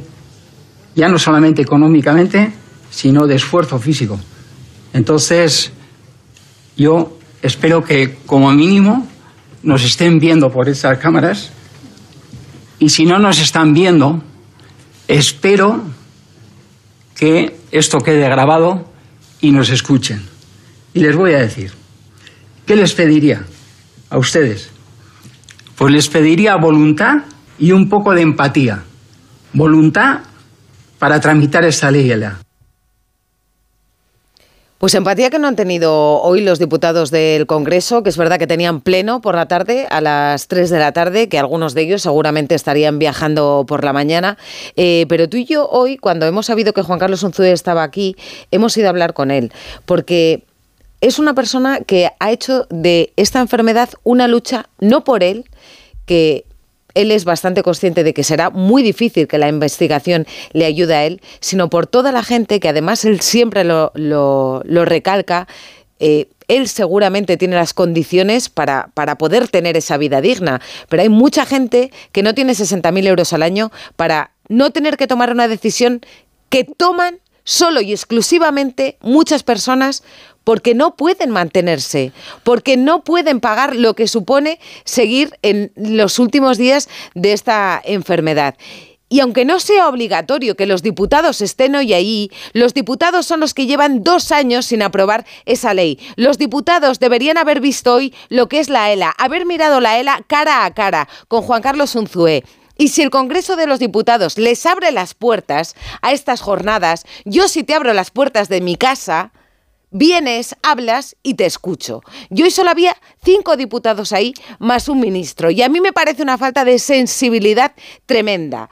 Seguramente no contaban con el recorrido que iba a tener este mensaje, o no se lo esperaban, de Juan Carlos Unzué, que espero que cambie ya y que esa ley salga de una vez del cajón, porque es durísima esta enfermedad para todas las familias. No contaba con la reacción, yo creo que ni el siquiera el propio Juan Carlos Unzué, que lo hace de una manera espontánea, si nos lo ha explicado esta tarde, que estaba con María, con su mujer aquí en, en A3 Media, hablaremos esta semana con él para que nos cuente, pero lo hace de una forma espontánea. La explicación de los grupos que hemos eh, pulsado también también es que esto es una jornada parlamentaria en la que asisten los portavoces eh, de los distintos grupos y que todos los portavoces estaban presentes en la jornada parlamentaria. O sea que, que ha tenido más representación de lo que suele tener cualquier otra jornada parlamentaria a la que asisten por un montón de, causas diferentes. Esto es lo que explicaban los, los grupos. A Juan Carlos Unzúe, como a muchos le llamó la atención que solo fueran cinco, lo que dicen los partidos, todos los partidos, es que estuvieron allí sus, eh, sus portavoces e incluso un ministro que no suele estar normalmente en este tipo de jornadas. la jornada. Claro, que Ya, no pero suele son estar. unas jornadas, de verdad, solo cinco diputados tienen curiosidad por saber cómo vive un enfermo de ELA. Cinco portavoces no tienen, de sanidad de los grupos. Ya, pero ninguno más tiene ni la curiosidad. Si es que son ellos los que tienen que aprobar. Es, Saben sí. que esta ley y esta ley está haciendo ruido gracias, la petición de esta ley, gracias a gente como Juan Carlos Uzue, que aprovecha, aprovecha el altavoz que tiene y que, y que ha convertido su vida en esta lucha. A mí me, me parece que, que ha sido una falta de empatía, una torpeza por parte de, muchos de diputados. Vamos, lo, lo que tremendo. se esmeran es en explicar siempre Juan Carlos Uncea, además de que él tiene recursos económicos para afrontar la enfermedad, es que en la fase final, cuando ya necesitan o es necesaria una traquetomía, para los enfermos que llegan a ese punto, ya el, el cuidado es permanente durante 24 horas. Entonces necesitas de cuatro eh, personas distintas, cuatro cuidadores que estén pendientes de ti, porque en el momento en que tienes la traquetomía y estás en una cama inmóvil ya no puedes estar ni un solo minuto solo. Entonces, en ese cuidado, pues no todas las mm, personas tienen recursos económicos y no todas las personas tienen familia. No todas las personas están acompañadas, tienen hijos, padres, hermanos. Sí, porque hemos estado con él y con María, con, con su mujer, que, que, bueno, Claro, que es maravillosa Ante esto, también. es verdad que hay también un montón de, de enfermedades que no entran en el sistema público de salud y que también necesitarían ayuda económica. Pues vamos paso a paso. De momento, como la tramitación de la ley de, para la ELA se aprobó por unanimidad, que den ese paso y que lo lleven adelante. Bustillo.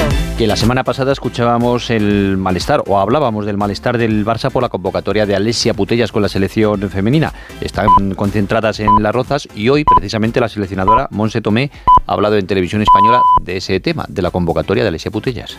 una intención clara por ambas partes, tanto yo como ella, de que, de que esté aquí y, y de que no haya ningún problema. Dirección Deportiva ha hablado con, con el club y ellos pues, bueno, son, han sido quien ha hecho los trámites de que Alexia pueda venir y, y- y pueda estar bien. Bueno, lo que hemos valorado con Alexia en su proceso de recuperación es que eh, desde servicios médicos podía participar eh, hay una previsión de que pueda estar dentro del campo.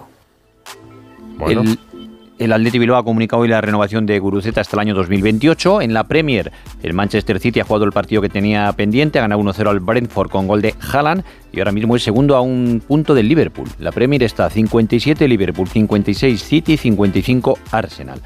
En Alemania llegaban malas, de Alemania llegaban malas noticias hoy por la mañana. Ha fallecido de forma repentina y tras sufrir un paro cardíaco Andreas Breme. Tenía solo 63 años. Lateral, ¿no? Mítico. Lateral izquierdo, una, guardado un minuto de silencio además en el partido Sí, entre el jugó- Inter y el Jugó en el Atlético. Inter, además de en el Kaiserslautern, Bayer de Múnich e incluso el Real Zaragoza, que estuvo una temporada aquí con Víctor Fernández en el Zaragoza. Y se le recuerda sobre todo por ser el autor del gol que dio el título a Alemania en el Mundial del 90. Transformó un penalti frente a, frente a Argentina. El Marsella ha destituido a Gatuso, es otro equipo que irá por el tercer entrenador de la temporada, después de Marcelino, Gatuso y ahora hoy destituido el entrenador italiano. Y el equipo desvelaba esta mañana un asunto curioso. Nasser Al-Khelaifi, que es una de las cabezas de Del la- PSG. del PSG y ahora Ah, y mismo la- en, en contra de la Superliga, Sí, sí. porque es presidente de la ECA. Pues en el 2020 estuvo negociando con Andrea Agnelli y reunidos durante varias eh, etapas para intentar crear una Superliga. Entonces decía que era necesaria para que terminara la crisis económica que asediaba al, al fútbol. Luego ya le hicieron presidente de, de la ECA y cambió de opinión. Y termino con un nombramiento que, que tiene cierta curiosidad por lo que ha sucedido en el último año. Roberto Trasorras, jugador que... Ex del Celta, del Rayo. Exacto, de Celta, Rayo Vallecano, de la cantera del, del Barça. Es nuevo entrenador del Club Deportivo Lugo. Y digo que tiene su anécdota la historia porque Trasorras era entrenador del filial del Lugo la temporada pasada, en el mes de junio. Le destituyeron.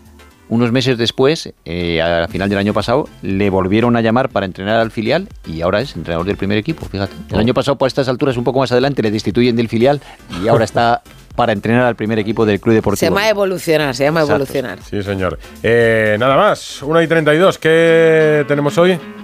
Una canción que es de la que todo el mundo habla, de esas que... De, A la de Esther Expósito. Está.